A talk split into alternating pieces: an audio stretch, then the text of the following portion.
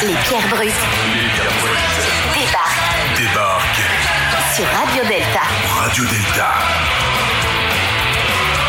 Vous êtes sur Radio Delta, la radio qui rayonne entre les oreilles.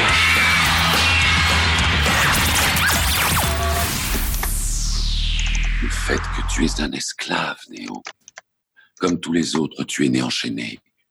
Le monde est une prison où il n'y a ni espoir, ni saveur, ni odeur. Une prison pour ton esprit.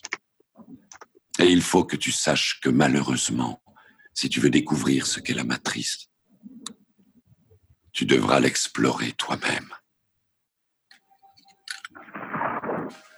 C'est là ta dernière chance.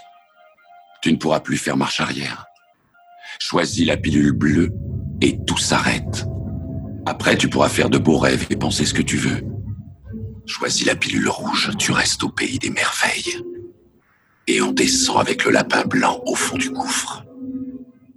Et bonjour à tous. Effectivement, euh, nous allons peut-être descendre tous ensemble ce soir au fond du gouffre. Euh, bonjour, bonsoir à toutes et à tous. Et oui, le soleil n'en est pas au même point dans sa course. Et comme Radio Delta est écouté dans le monde entier. Pour certains, c'est le matin, pour d'autres, c'est le soir. Mais en tout cas, pour tout le monde, bienvenue avant toute chose, sachez que les francs-maçonnes et francs-maçons qui prendront la parole ce soir le feront en leur nom propre et non en celui de leur lange ou obédience, sauf exception expressément exprimée. Les pierres brutes sont avec vous et chers auditeurs, sachez que nous sommes toujours en déconfinement. Ah, déconfinement oblige. Nous faisons l'émission en étant chacun devant son ordinateur et bien aidé par euh, Internet. Internet, notre ami Internet. Et justement, bah, bah écoutez, bah justement, ce soir, ce sera le thème de notre émission. Internet, Internet, tous ces petits recoins et ses secrets. Mais avant d'aller plus loin, laissez-moi vous présenter la belle équipe qui est autour de nous. Ce soir, nos invités, nos deux invités, à commencer par Kams, une invitée euh, community manager pour une communauté, communauté euh, gravitant autour de la crypto-monnaie. Kams, t'es avec nous? Oui, bonsoir à tous. Coucou Kams, comment vas-tu? Ça va très bien et vous? Ah bah écoute, nous, nous on est ravis, on est ravis de t'avoir et puis bah écoute, bienvenue parmi nous et puis bah on va passer, un- on va passer une super soirée, qu'est-ce que t'en dis? Bah oui, hein, j'en- doute pas. Eh ben c'est génial. Ça va être cool, on va apprendre plein de choses. Mais carrément, bah écoute, bah, on va avoir l'occasion de, évidemment, bah, de pouvoir bien discuter avec toi, de pouvoir euh, triturer tes méninges pour voir ce que tu as à nous apporter. Euh, nous avons également avec nous Bastien, Bastien qu'on a déjà eu parmi nous. Bastien, comment vas-tu? Je rappelle pour, euh, bonjour à tous, pour nos bonjour à auditeurs. tous. bonsoir. Dis-moi, tu es bien ancien étudiant euh, de la Sorbonne et consultant en cybersécurité. Exactement, et je suis prêt pour passer un bon moment avec tout le monde. Ah, et ben alors ça, ça va être vraiment chouette. Et en plus de ça, je te le dis direct, consultant en cybersécurité, ça fait vraiment euh, genre Demolition Man, tu vois. Là, on, là, on se sent en sécu, tu vois. Ça, c'est bien. Écoute, Bastien, on, on- on va prendre plaisir à discuter avec toi et évidemment, on va revenir vers toi dans quelques instants. Mais évidemment, les pierres brutes seraient rien sans bah, euh, l'équipe des pierres brutes. Alors, avec nous ce soir, on a euh, Sofiane, juste Sofiane, qui m'a dit vouloir euh, être appelée maintenant euh, Carole. Car- Carlo- Sofiane, juste Sofiane. Carlotta, si je peux m'exprimer ainsi, comment ça va? Ça va très bien. Écoute, en pleine forme. Je profite de cet été qui ne veut plus commencer maintenant que le confinement est terminé. Ah bah oui, bah écoute, ça, ça arrive. Et dis-moi, parle-nous un petit peu de ce revirement. Pourquoi Carlotta? Euh, c'est euh, une réflexion que je me suis faite euh, pendant euh, ces quelques mois euh, passés à la maison. Je me suis dit que j'allais redécouvrir ma féminité. Ah ben voilà, le confinement, comme quoi ça a des impacts Bien sûr, c'est une sur blague, nous hein. tous. Enfin, voyons, voyons. Et il y a donc avec nous, nous avons Igor Gonzola. Igor Gonzola, comment vas-tu? Salut, Ouais, salut. Ça va, ça va. On est là. Alors, tu te déconfines comment? Oh, bah, plutôt bien. à, à distance, à distance, voilà, comme tout le monde. On a également avec nous Louis Titi. Alors, t'es descendu de hein. les distances de sécurité, Igor Gonzola, tout à fait. Louis Titi, t'es descendu de ton arbre? Ah non, non, je suis toujours bien, hein, il est toujours très bien, très beau. Là, il y a un peu de soleil en plus, donc je suis bien à l'aise. Et puis pour Ah les bah. distances euh, physiques, c'est nickel, donc euh, heureux sur mon arbre. Eh ben, ben, c'est parfait. Euh, J'ai cru savoir que notre euh, très cher Pierre Brut Antoine à la chemise bleue allait certainement essayer de nous rejoindre plus tard. Est-il déjà parmi nous peut-être? Non, pas encore. Bah écoutez, Ici. An- Antoine, Antoine mais, tu as- mais tu es arrivé entre temps, Antoine à la chemise bleue? Et voilà, et voilà. Et Tout à fait. mais- et, je n- et tu as effectivement une chemise bleue ce soir. Euh, alors j'ai j'ai un pull bleu, mais sous le pull bleu, il y a euh, la chemise bleue. Voilà. c'est magnifique. Alors là, effectivement, une chemise bleue euh, étant à la radio, oh, tu pourrais nous dire que tu as une chemise bleue et tout passe très très bien, chers auditeurs. Je vous espère que la connexion se fait correctement. On me signale quelques problèmes à la technique. On leur pardonne tout. Ils sont de bonne volonté. Et justement, parlons-en de la deal. Ouais. Ah, sommes-nous de retour? Nous sommes de retour. Nous sommes de retour à technique. Chers auditeurs, pardonnez-nous, justement, j'étais en train de, de, parler de la technique. Il semblerait que, que Gilles à la technique rencontre pas mal de soucis. On l'excuse. Euh, Gilles à la technique, est-ce que tout va bien de ton côté? Et oui, il a. Euh, moi, ça va parfaitement bien. Et avec notre autre partenaire à la technique que j'ai nommé euh, Yann Omanette. Salut Adrien. Salut Yann. Allez, Digo, est-ce qu'il fait beau chez toi? Mais, écoute, euh, regarde par la fenêtre du coup. Ah, effectivement, effectivement. Et ben, attendez, une petite question là. Je regarde par la fenêtre et je me demande, euh, il est où Jean-Marc? Je l'ai vu marcher dans les rues de Paris il n'y a pas longtemps. Ouais, ouais, bon, on l'attend toujours. Hein. Écoutez, hein. en tout cas, Shazam, ouvre-toi. Miroir, miroir, dis-moi qui est la plus belle. Euh, Tu, tu as le droit à trois vœux. Autant de phrases qui ont bercé notre enfance, des phrases présentes dans le folklore de notre culture, mythes et légendes, où toujours est mis à l'honneur la possibilité d'accéder à une connaissance ultime, inaccessible à notre petite condition d'être humain. Et si ce génie nous était apparu en cette fin de XXe siècle et généralisé au point de devenir normal de nos jours en ce début du XXIe siècle? Et si ce génie s'appelait Internet? Internet, lieu de tous les fantasmes, où vos envies les plus folles deviennent réalité. Shazam, ouvre-toi. Bon, enfin presque. Euh, Je tape dans la barre de recherche et hop, les réponses tombent. Elles tombent de partout à n'en plus finir. Une envie de restaurant, mais j'ai pas trop d'idées. Hop, je tape sur Internet et flopé de réponses. Une, deux, trois, mille Et tout ça juste autour de chez moi. Envie de ceci, de cela, pas de souci. Demande à Internet et les réponses tomberont. Oui, mais les réponses tombent en nombre, en nombre si grand qu'il nous faut maintenant faire le tri. Le tri entre bonne info et mauvaise info escroc ou personne de confiance. Derrière un autre ordinateur peut se cacher n'importe qui. Internet deviendrait en ce sens une sorte de boîte de Pandore qu'il faudrait se garder d'ouvrir sous peine de sombrer dans la folie. Attends, dans la folie, dans la folie, euh, c'est un peu abusé quand même. hein. Enfin, je veux dire, avec Internet, on peut trouver de belles choses. Et puis, euh, bah, ça aide bien Internet. Et oui, c'est vrai, c'est vrai, je suis d'accord. Mais Internet également comme lieu de délit. Ah, ah. On connaît tous quelqu'un qui s'est déjà fait escroquer, n'est-ce pas? Ou on a tous déjà reçu un mail de sa mère qui est malheureusement bloquée en voyage et a absolument besoin de toi et espère que tu te rappelles d'elle et que si tu pouvais lui envoyer un petit peu d'argent, et bah, ça l'aiderait beaucoup. Internet donc à prendre au sérieux. Et comme toute chose qui se prend au sérieux, il nous faut l'appréhender avec de bons outils. Ah, on y est, de bons outils. Ça nous parle, ça, non? De bons outils pour tracer notre route dans une forêt bien dense, la forêt qu'est Internet. Et comme toute forêt, eh ben, elle a ses allées principales, ses petits recoins pour amoureux, ses clairières pour faire la fête, et ses coins sombres à éviter à tout prix, mais qui sentent bon et qui vous attirent comme Hansel et Gretel vers la maison de la sorcière. C'est un lieu à plusieurs visages. Pourrait-on dire qu'il existe autant d'Internet qu'il existe d'individus? Oh, Montre-moi ton Internet et je te dirai qui tu es. Aujourd'hui, Internet nous est devenu si familier qu'on le prend comme un confident, un ami à qui l'on peut tout dire. Oui, mais cet ami a du mal à tenir sa langue et certaines personnes ont des astuces pour le faire parler. Lorsque vous naviguez, vous laissez des petites miettes sur votre passage et certains sont devenus des as pour vous suivre à la trace. Il ne faut pas devenir parano pour autant, mais bien savoir dans quoi on met les pieds. À l'heure où Internet est devenu un outil à la portée de tous, il ne faut pas oublier qu'il est en mesure de créer de belles choses, magnifiques comme de choses terribles. Et oui, parce qu'il il y a le bon navigateur et le mauvais navigateur. Alors, c'est quoi le mauvais navigateur? Et c'est quoi le bon navigateur? Eh ben, si déjà vous vous posez cette question, c'est que ce soir, vous pourrez apprendre des choses avec les pierres brutes. On va parler de tout ça ce soir. On va délier les langues et chacun va se mettre à table. Ce soir, les pierres brutes se transforment en pierres d'affûtage pour aiguiser notre outil et couper Internet comme du beurre. On ne dit pas qu'Internet n'aura plus de secret pour vous, mais peut-être réussirez-vous à en garder pour lui. Mais avant tout ça, on va se mettre une petite musique pour se mettre dans l'ambiance avec un Virtual Insanity, Jimmy Rockway.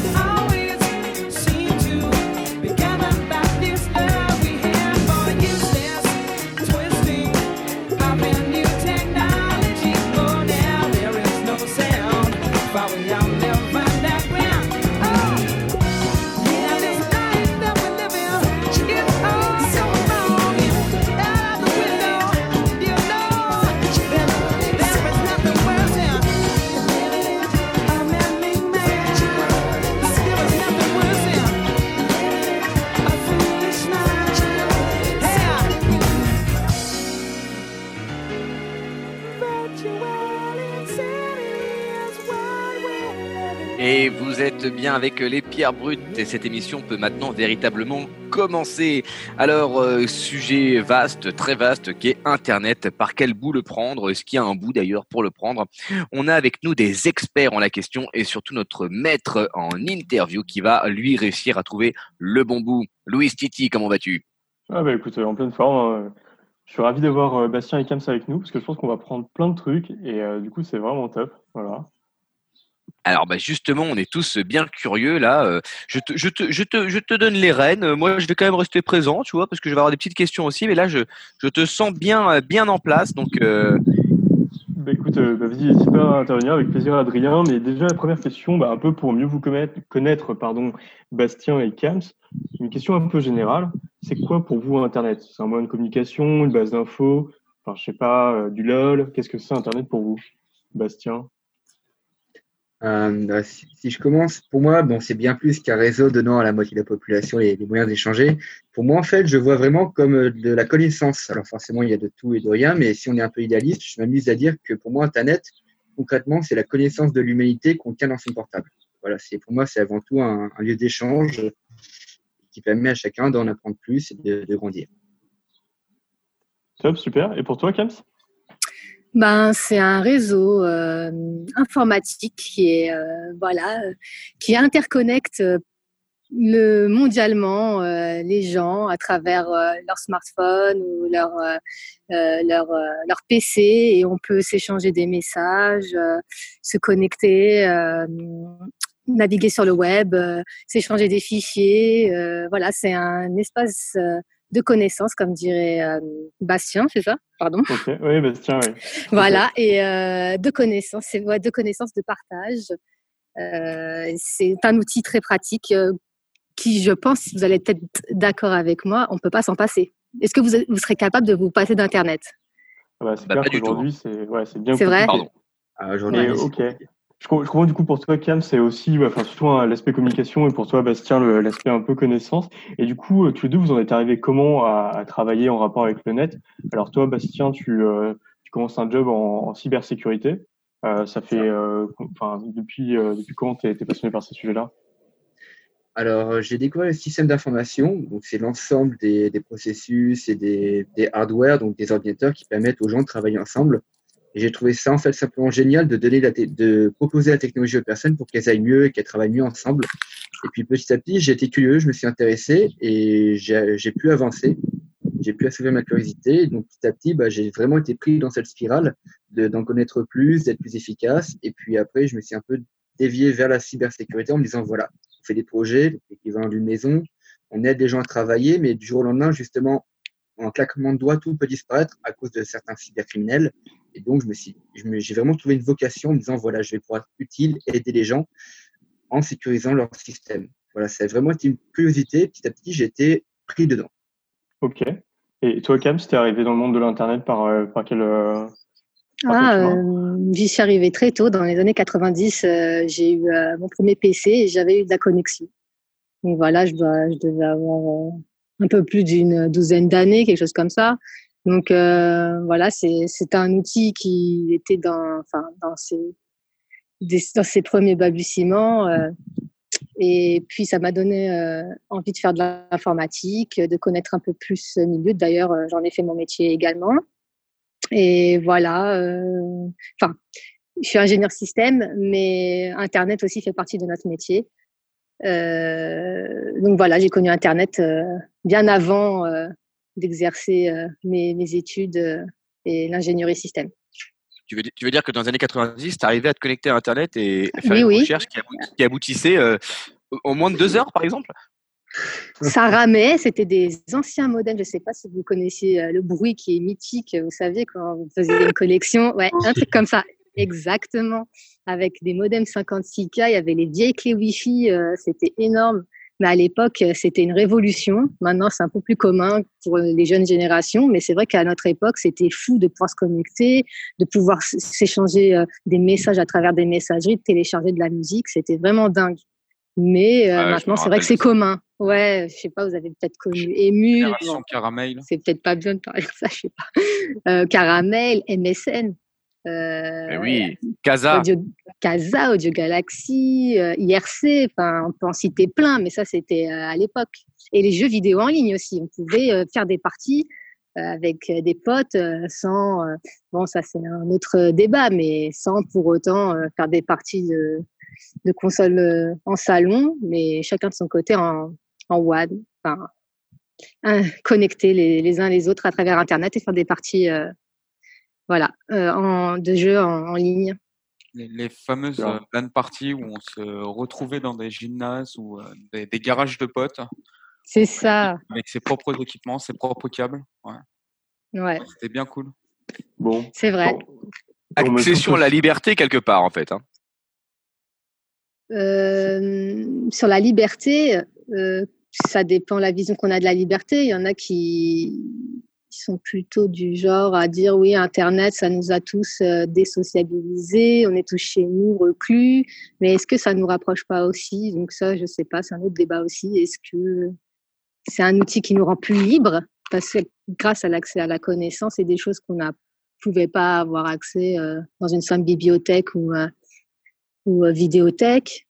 Ou est-ce que ça nous a tous reclus chez nous euh, Voilà, on est devenu individualiste et chacun sa, vie, son- sa petite vie de son côté. On se voit moins, je sais pas.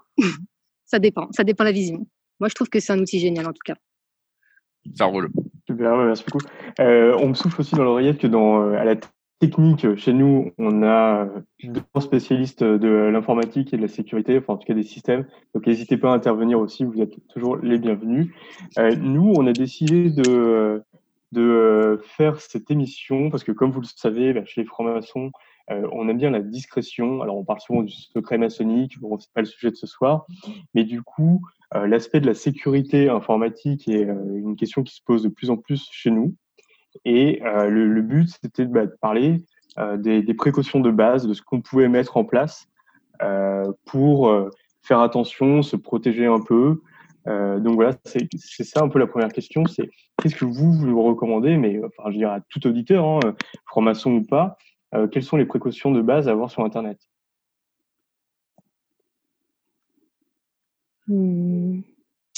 Cal? Ouais. Ben moi, je- enfin, quelles sont les précautions de base euh, à avoir sur Internet en particulier ou en général? Sur Internet? Ben, Sur Internet, euh, sur les mails, euh, tout ce qui vient Faut- comme ça. Genre, c'est quoi, par exemple, le truc numéro un euh, sur quoi il faut faire gaffe pour éviter Bah, de se faire euh, piéger euh. Actuellement, on parle beaucoup de harcèlement. Donc, enfin, voilà, c'est un sujet qui est très, c'est, très d'actualité. Donc, moi, je dirais déjà, il faut faire attention au contenu qu'on poste, surtout sur les réseaux sociaux. Euh, attention aux photos, pas trop en dire sur sa vie privée. Enfin, voilà, il y a des limites parce que les réseaux sociaux, euh, euh, s'il y a un côté bien où il y a un partage euh, de photos, de, parfois on ne sait pas trop la limite. Donc moi je dirais qu'il faut faire surtout attention à, ce qu'on partage, avec qui on communique.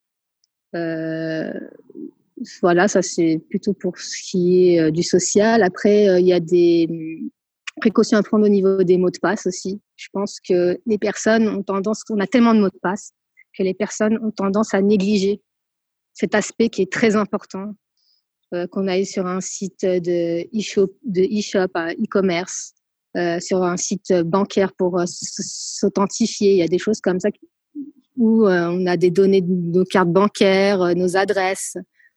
Il faut faire attention aux mots de passe, mettre un mot de passe fort avec différents caractères, si possible euh, euh, des caractères, euh, comment dire, aidez-moi, j'oublie mes mots. Caractères Euh, spéciaux Des caractères spéciaux, exactement, des points, des, des, des points d'exclamation, des choses comme ça. Mais et dis-moi, Euh, je t'interromps quand même parce que je pense que ça n'aura plus de sens après. Mais justement, cette histoire de mot de passe, comment est-ce qu'on fait pour craquer un mot de passe? Moi, ça m'a toujours. Je suis vraiment un, un newbie, vraiment, on peut dire, dans ce niveau-là. Pour comment, si mon mot de passe c'est AB, AB, AB, AB, en quoi c'est plus compliqué qu'un autre truc puisque on ne me connaît pas Vu le nombre d'utilisateurs sur Internet, a priori, il va pas trouver mon mot de passe. Pourquoi faire des, des caractères spéciaux, plein de trucs différents? Bah, Bastien, je pense qu'il pourra mieux répondre que moi, mais si je dis pas de bêtises, après peut-être qu'il va pouvoir approfondir parce qu'il est vraiment dans le domaine de la sécurité. Mais je pense que le hacker, ce qu'il va faire, c'est qu'il va prendre une espèce de, de de base de dictionnaire avec plein de caractères qui va faire tourner et ça va, ça va essayer plusieurs combinaisons. Et plus c'est facile, plus euh, c'est une espèce de rainbow table, non C'est pas ça qu'on, c'est pas comme ça qu'on appelle. Brute force. Ouais. Le brute force. Ouais, on va brute forcer le, le. Je vais pas rentrer trop dans la technique, mais en fait, il va utiliser un logiciel qui va essayer énormément de combinaisons. Ça va tourner, tourner, ça peut tourner des heures. Et plus c'est simple, plus il va y parvenir, et plus vous allez mettre un mot de passe compliqué, plus ça va être complexe. Et il y a de grandes chances qu'il y parvienne pas. Mais bon, si vous mettez AZERTY, c'est sûr que je pense que ça va lui prendre euh, peut-être, je sais pas, peut-être un quart d'heure, je sais pas. Peut-être que c'est le premier truc qu'il va essayer. Même Comment pas Une milliseconde, je pense que c'est le. Ouais, c'est le premier. AZERTY, euh, AZERTY et QWERTY, c'est vraiment les mots de passe qui sont les, les plus utilisés. Et euh, dans, les, euh, dans les bases de dictionnaire, euh, ils arrivent vraiment au début, en fait. Ouais, c'est ça. Il y a une base avec euh, les, les mots de passe les plus utilisés qui va essayer. Et souvent, ça match, hein, malheureusement. Ça, ça fonctionne plutôt pas mal. Donc, euh, faites attention à vos mots de passe. Et si possible, mais ça, je sais que c'est très compliqué, euh, mettez un mot de passe par euh, site utilisé. Après, vous avez des outils qui vous permettent de les gérer. Donc, il faut les utiliser aussi. Toi, quoi tu voulais outil qui permet de gérer les mots de passe. Excuse-moi, désolé. Non, non, mais oui, pardon, ouais, euh, je t'en prie, c'était la, la prochaine question, mais n'hésite pas, euh, Bastien, à nous, à, à nous dire ce que tu en penses. bah. mais oui, est-ce que vous recommandez du coup des, euh, je crois qu'on appelle ça des coffres-forts numériques, enfin, dites-nous un peu, euh, euh, c'est quoi, il y a des systèmes où vous avez un seul mot de passe qui vous met tous les autres, quelque chose comme ça, quoi? Bah, tout d'abord, je rejoins ce qui a été dit. En effet, brute force, c'est l'idée d'essayer le plus possible les combinaisons qui sont déjà effectuées dans un dictionnaire, AZERTY, QWERTY, 1, 2, 3, 4, 5, 7, 8, et j'en passe. Et puis après, s'il n'y a pas dans le dictionnaire, ce, ce que font certains logiciels, c'est prendre des informations que vous avez déjà laissées sur Internet, le nom de votre chien, le nom de vos enfants, votre ville, et il peut les agrémenter.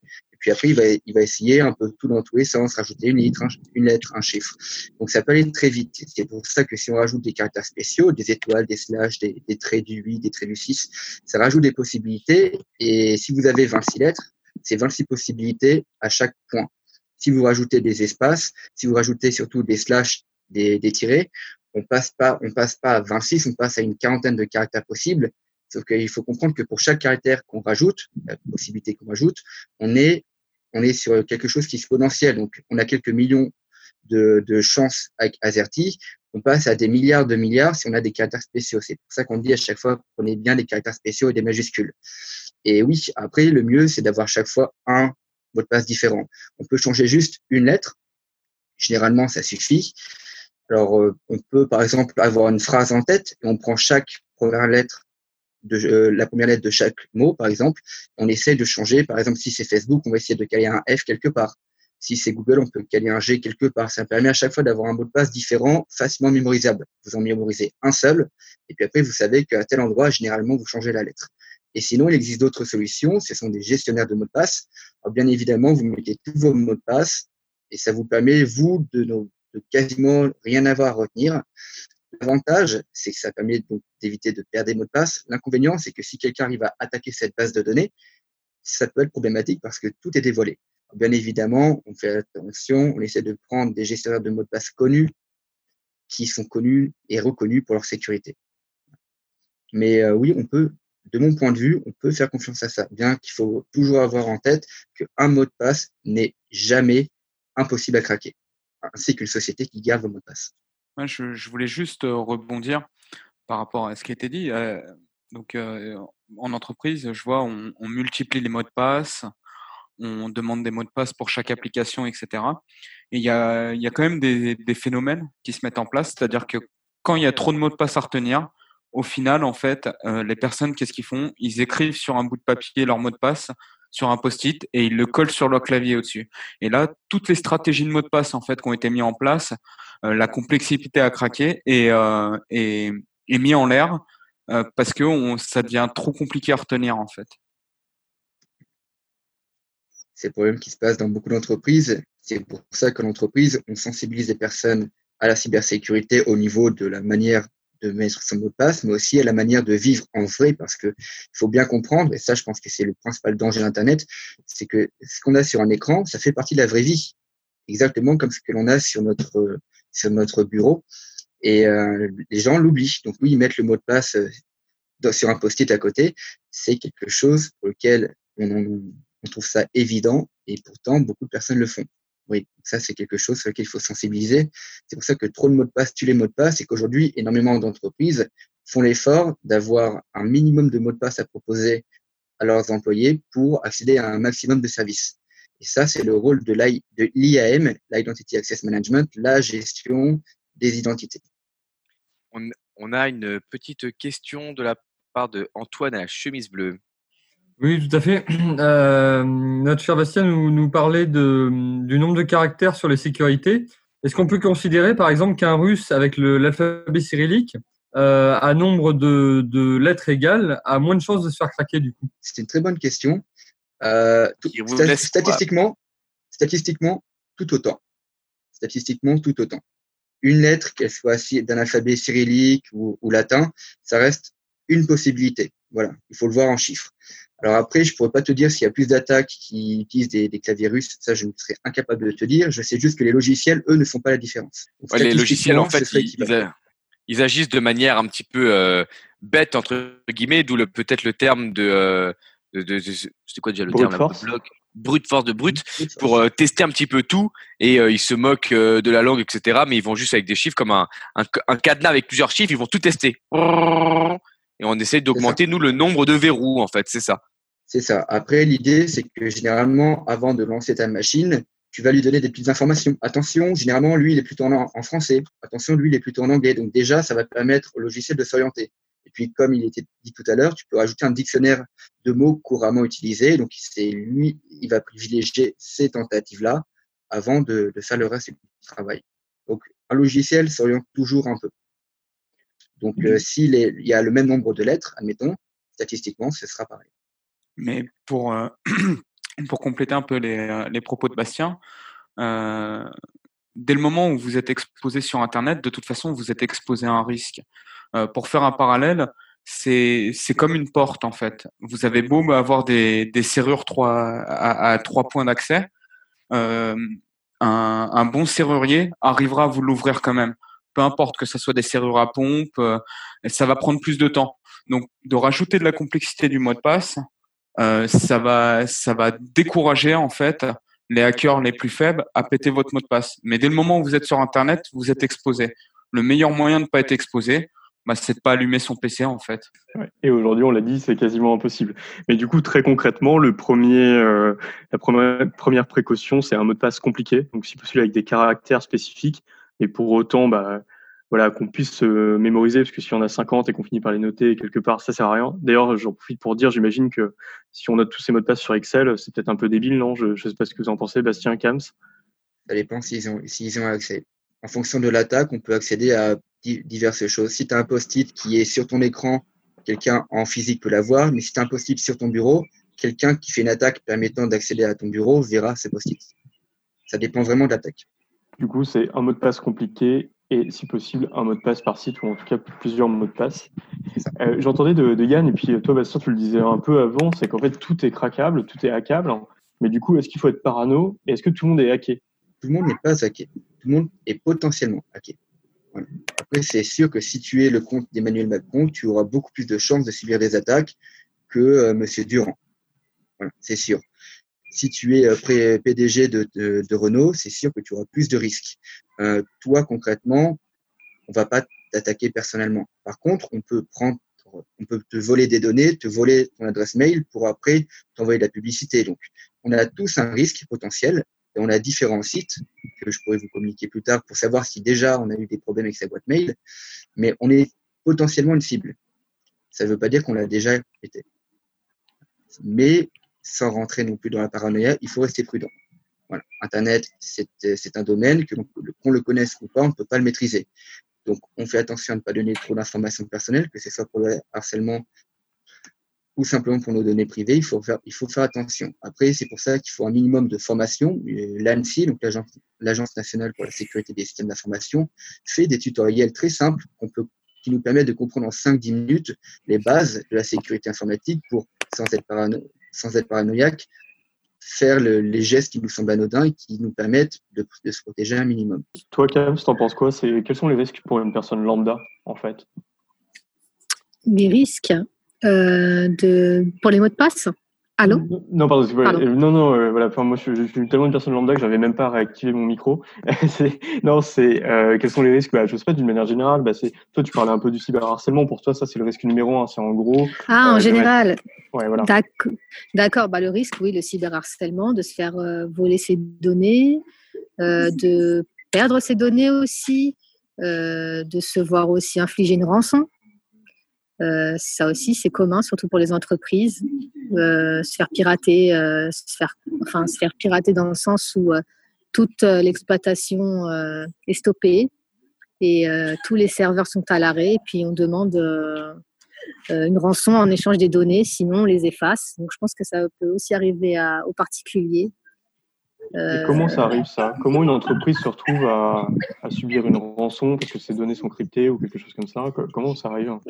Bah, malencontreusement, ma- malheureusement, ça arrive et beaucoup plus qu'on ne le croit. C'est que certaines euh, entreprises ont tendance parfois à minimiser les risques et euh, ils se retrouvent euh, contaminés par euh, un virus qui demande un ron, un ron- excusez-moi, un rançgiciel, Une, un- rançon... ouais, une ransomware, c'est ça, quelque chose comme ça une ransomware, mais je sais plus en français le terme exact. Ah, c'est rançon logiciel, quoi. Ouais. Un- voilà, un rançongiciel. Euh, Rançon ou ça? Ransomware. Ransomware, ça c'était la version euh, anglaise. C'était la petite blague d'internet. Voilà. Bien joué, bien joué. Voilà, Jean-Marc?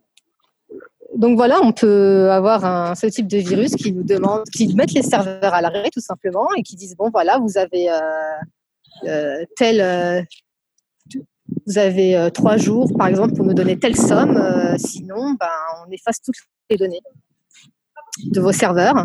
Et pour une entreprise, c'est dramatique. Ça, c'est c'est une catastrophe. Donc, il faut penser.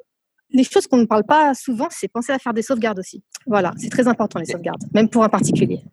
Est-ce que, euh, euh, parce que lorsqu'on se fait voler euh, en physique, enfin je parle pas de quand on était au collège, d'accord, et qu'on avait des cours et qu'on nous volait notre stylo bille. Quand on se fait voler dans le monde physique, je veux dire, euh, on- a des assurances qui vont nous protéger. Sur Internet, quand on va se faire voler, quand on va être victime d'un d'un de, de, genre dont tu viens de nous parler, Kams, euh, comme ça englobe vraiment bah, le monde entier, qu'est-ce qui se passe euh, pour ce genre d'attaque en fait? Est-ce qu'une entreprise va être, protégée? Est-ce qu'on considère que c'est de sa faute parce qu'elle s'est mise sur un lieu de danger? Est-ce qu'on va regarder si elle avait tous les bons pare-feux, si elle avait fait tout ce qu'il fallait par exemple Est-ce que derrière elle, peut être aidée ou on considère que Internet est euh, de nature un lieu où ça peut arriver et donc ah débrouille-toi? Peut-être euh, peut-être que Gilles euh, pourrait répondre à, à cette question. Euh, vous pouvez répéter la question? Bah, et en tout cas, on remercie euh, Gilles euh, à la technique euh, de nous écouter. Euh, donc, euh, Gilles à la technique, la question était euh, sur Internet, lorsque l'on est victime d'une attaque, mettons une entreprise victime d'un chantage, euh, qu'on menace de supprimer toutes les données sous trois jours, euh, euh, sauf s'il verse la rançon demandée.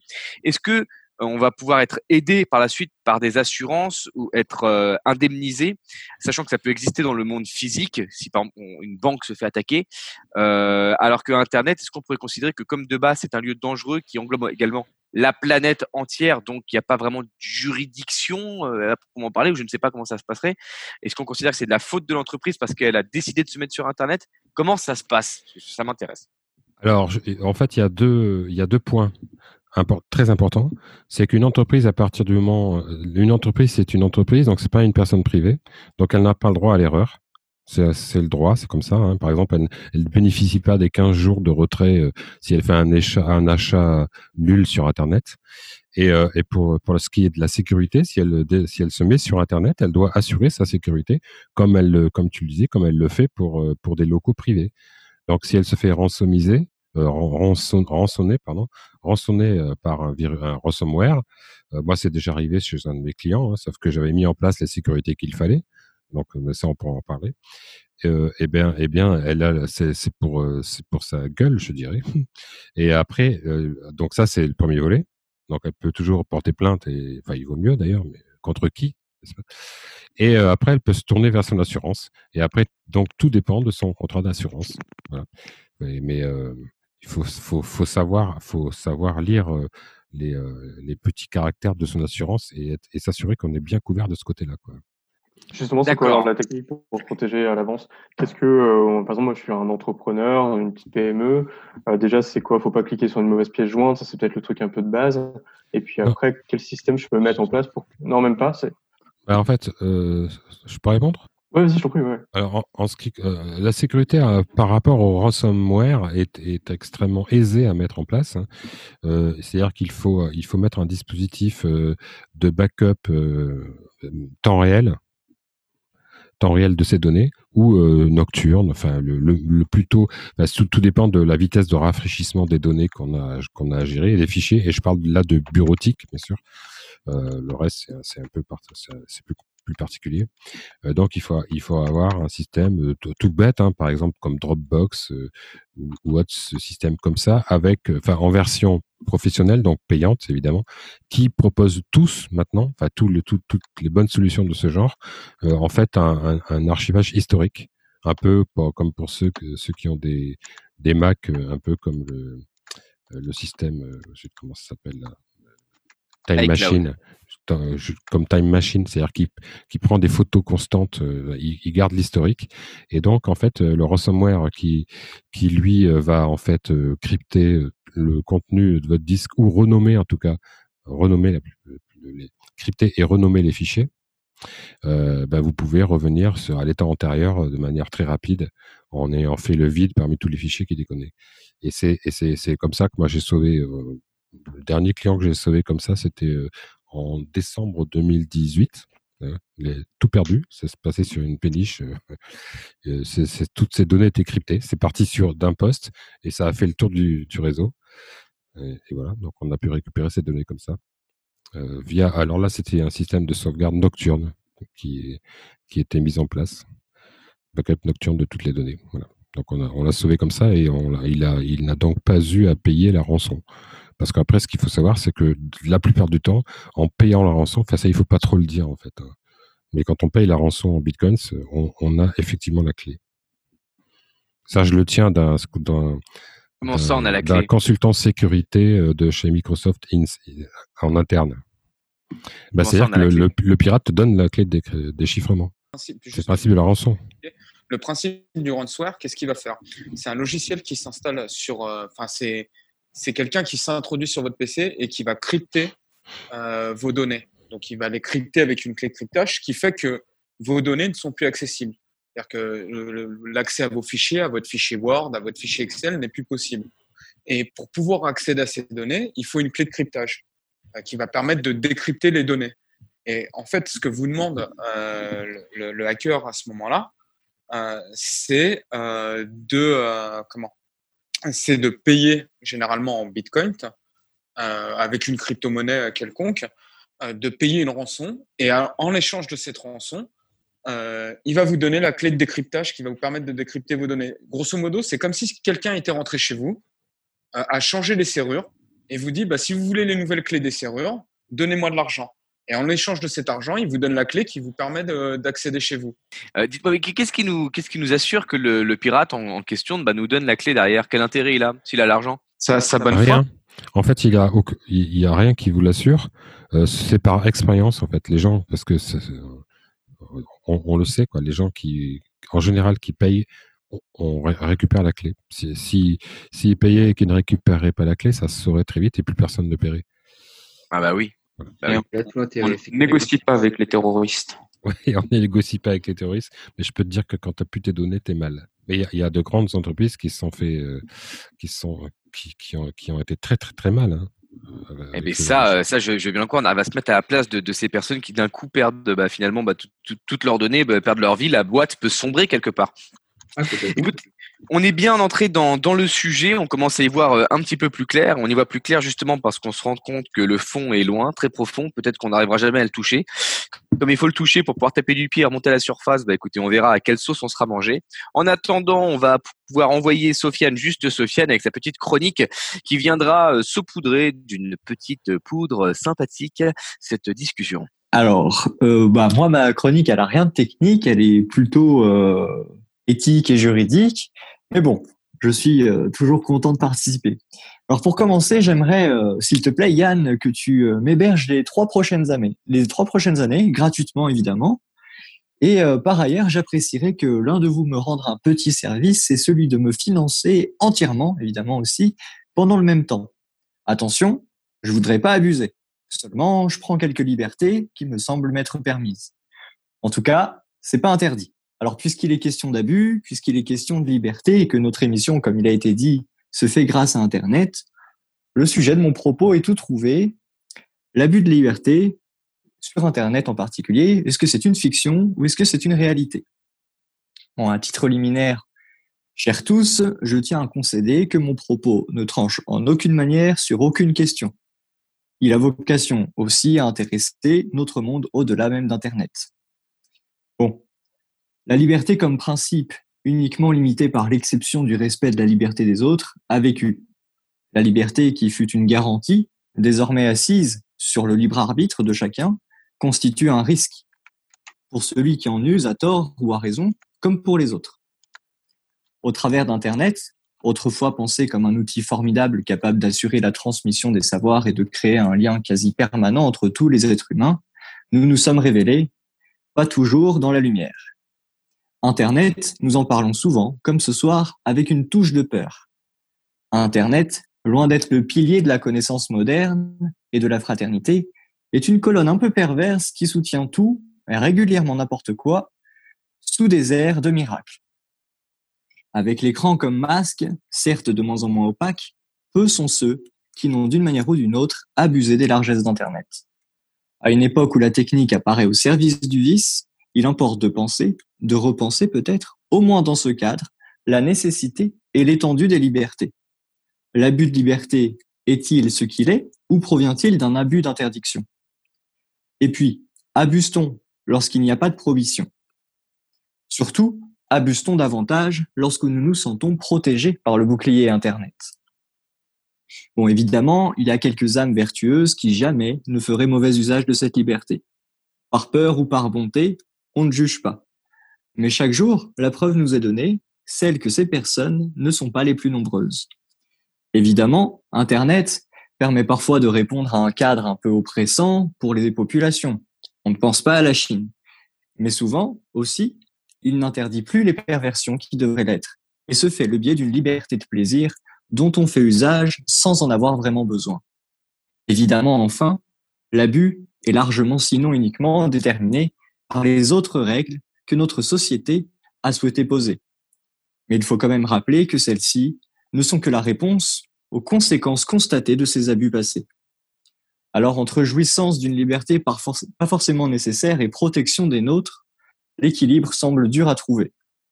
Pour conclure, je dirais que la notion de liberté, qu'on qu'on la considère abusée ou non, nous impose finalement de réfléchir sur nous-mêmes avant tout, afin que cet outil ne penche pas trop du côté des mauvaises bonnes idées.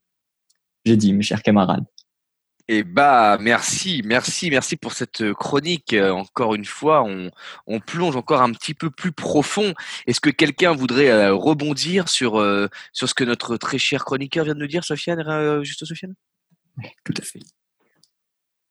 Je voulais juste rebondir sur le fait de plonger. Alors désolé Sofiane, enfin, on retourne un peu dans la technique, mais j'ai entendu parler de deep web, ce genre de choses. euh, alors Sofiane, tu peux nous dire ce que c'est que le deep web selon toi? Et puis si tu sais, on demandera peut-être à Bastien ou. Alors malheureusement, je sais. Malheureusement, je sais. Le deep web, c'est euh, cette merveilleuse partie d'internet qui euh, n'est pas accessible par les navigateurs euh, classiques, on va dire, et qui euh, regorge de sites euh, un peu farfelus, un peu dangereux et euh, souvent qui donnent rendez-vous chez la police. Grosso modo. Ah non, non, non, non, ça va. pas encore. Euh, vous aviez quelque chose à ajouter là-dessus Ou je vois qu'il y a Antoine. Bah, moi, j'avais une petite. Ah, vas-y, je t'en prie. Oui, non, mais on parlait de. de euh, Peut-être que je fais un raccourci, mais on parlait bien de, de, de, de deep web ou pas? Est-ce qu'on parle de. Comme le dark web Ouais, c'est ça, dark web, etc. On parlait de cette utilisation. Il y a une différence entre les deux parce que j'ai cru comprendre que si on en utilisait un, il y avait accès directement avec la police. Mais pour moi, par exemple, peut-être que je suis un peu profane à ce niveau-là.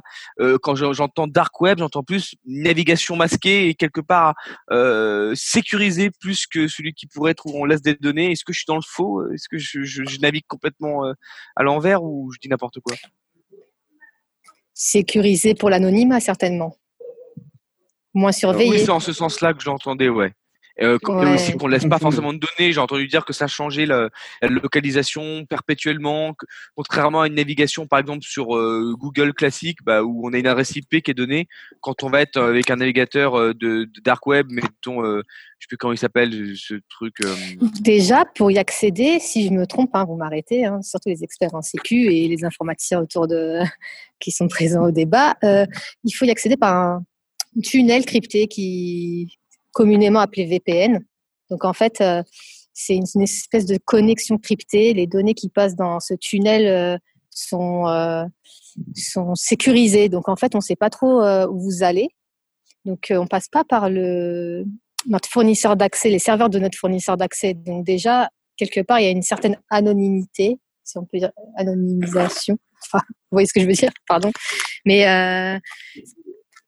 pour en venir, comment, pardon. Bah, je veux dire, euh, par exemple, euh, en utilisant le logiciel, moi, par exemple, euh, je tape dans ma barre de recherche euh, Tor et que je- je télécharge euh, Tor. Est-ce qu'en ouvrant ce logiciel, j'arrive directement sur le dark web? Non. Sans pas prendre un coup Non. de marteau. Et c'était la blague de Yann aux manettes avec euh, J'ai le pas logiciel. entendu. euh, Il parlait de Tor, donc ne pas prendre un, cours de, un coup de marteau. Voilà. Ah d'accord, ok. Euh, si on veut, Ouais. Pour, pour reprendre un peu les, les bases de définition, le deep web, c'est tout ce qui n'est pas visible, indexé, donc notamment Google. Google vous a des fiches indexées, vous tapez Facebook, vous l'avez. Le deep web, c'est tout ce qui n'est pas indexé. Donc ça peut être par exemple votre boîte mail. Votre boîte mail, vous n'avez pas tapé sur Internet, sur Google, votre boîte mail, vous n'allez pas l'avoir comme ça. Ce n'est pas indexé. Donc le deep web, ça peut être par exemple une boîte mail.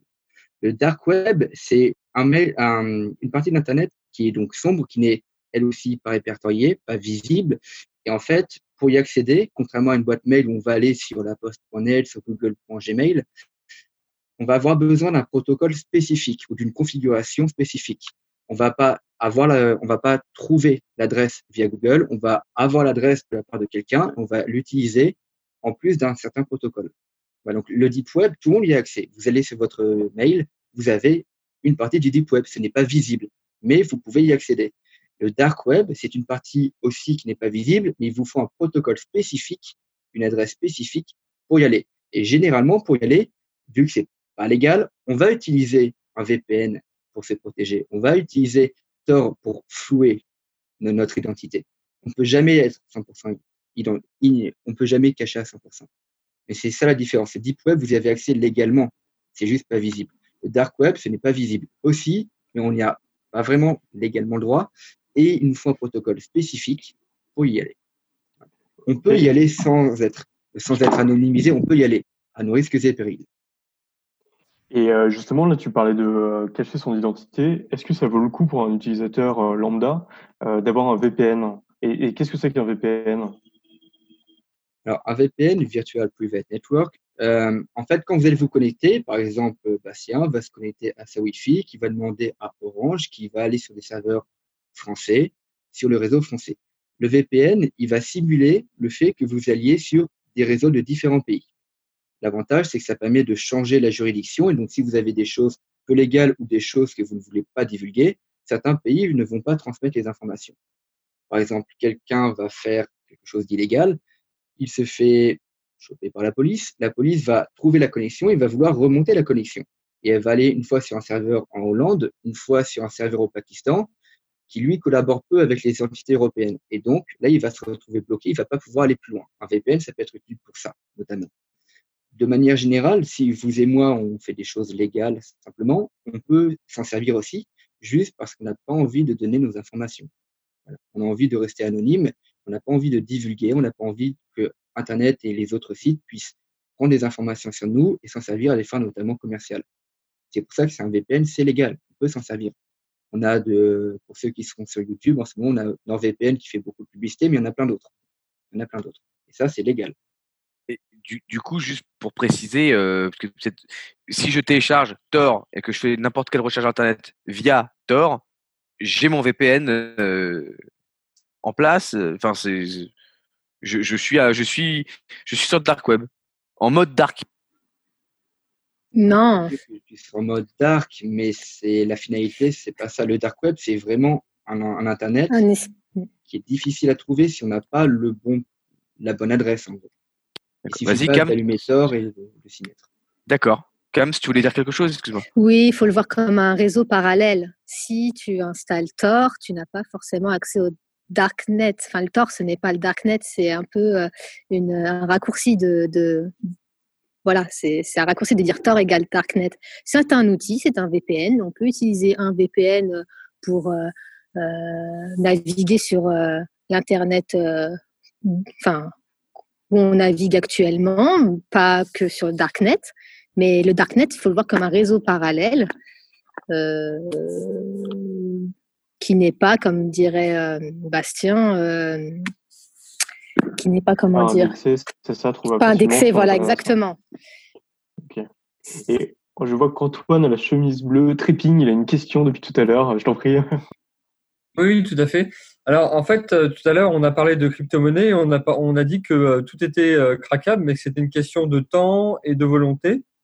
Et moi, euh, lors d'un footing, il y, a, il y a quelques mois maintenant, justement le confinement, j'ai un ami qui s'est beaucoup intéressé aux crypto-monnaies et qui m'a dit que notamment le Bitcoin n'était pas craquable parce que c'était, euh, on va dire, une sorte de sécurité commune et qu'il faudrait craquer un peu tous les possesseurs du Bitcoin euh, pour pouvoir euh, craquer le Bitcoin. Donc, je voulais avoir un éclaircissement par rapport à ça parce que j'ai pas tout compris. Je vois l'idée, mais ça reste un peu flou.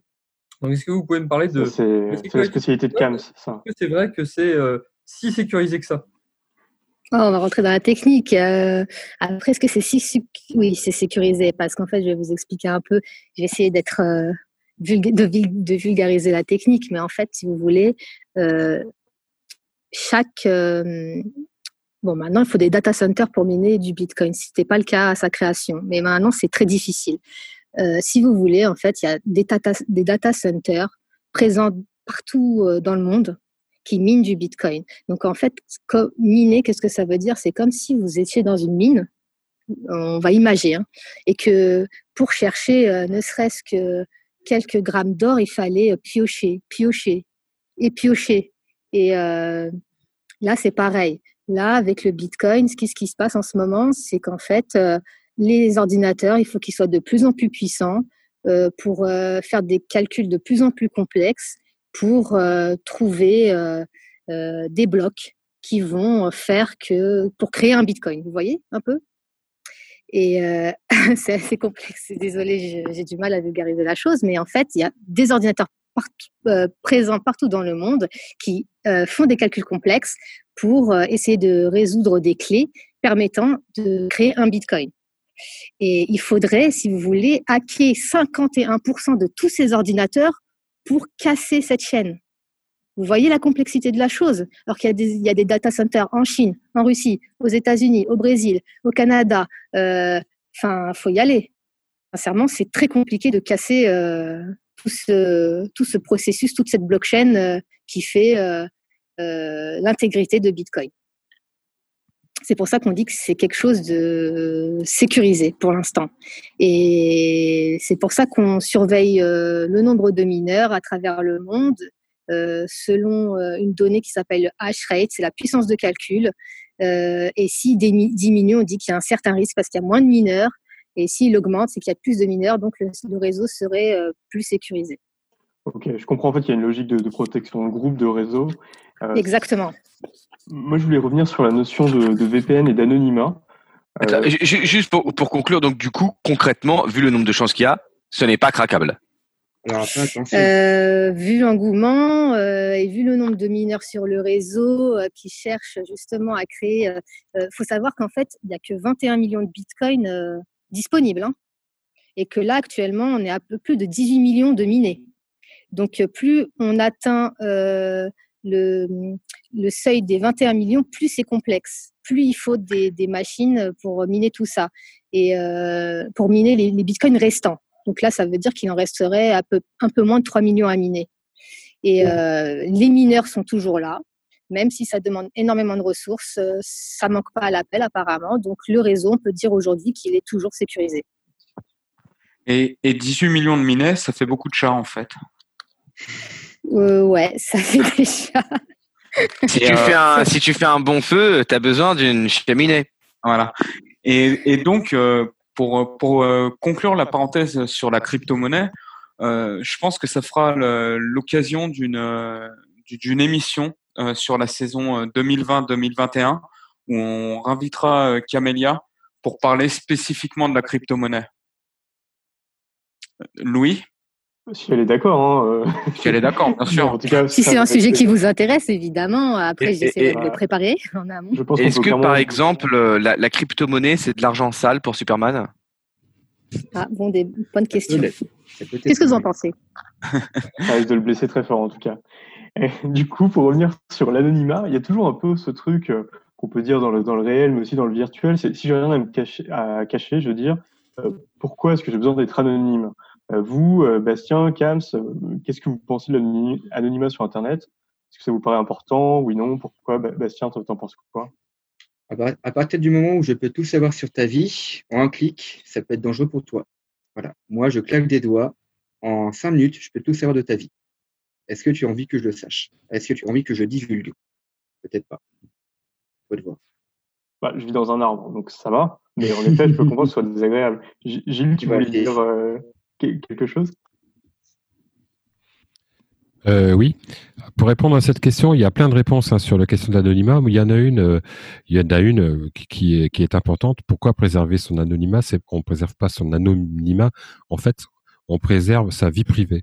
Et préserver sa vie privée pour tout un tas de raisons, et à commencer par une, c'est fiscal.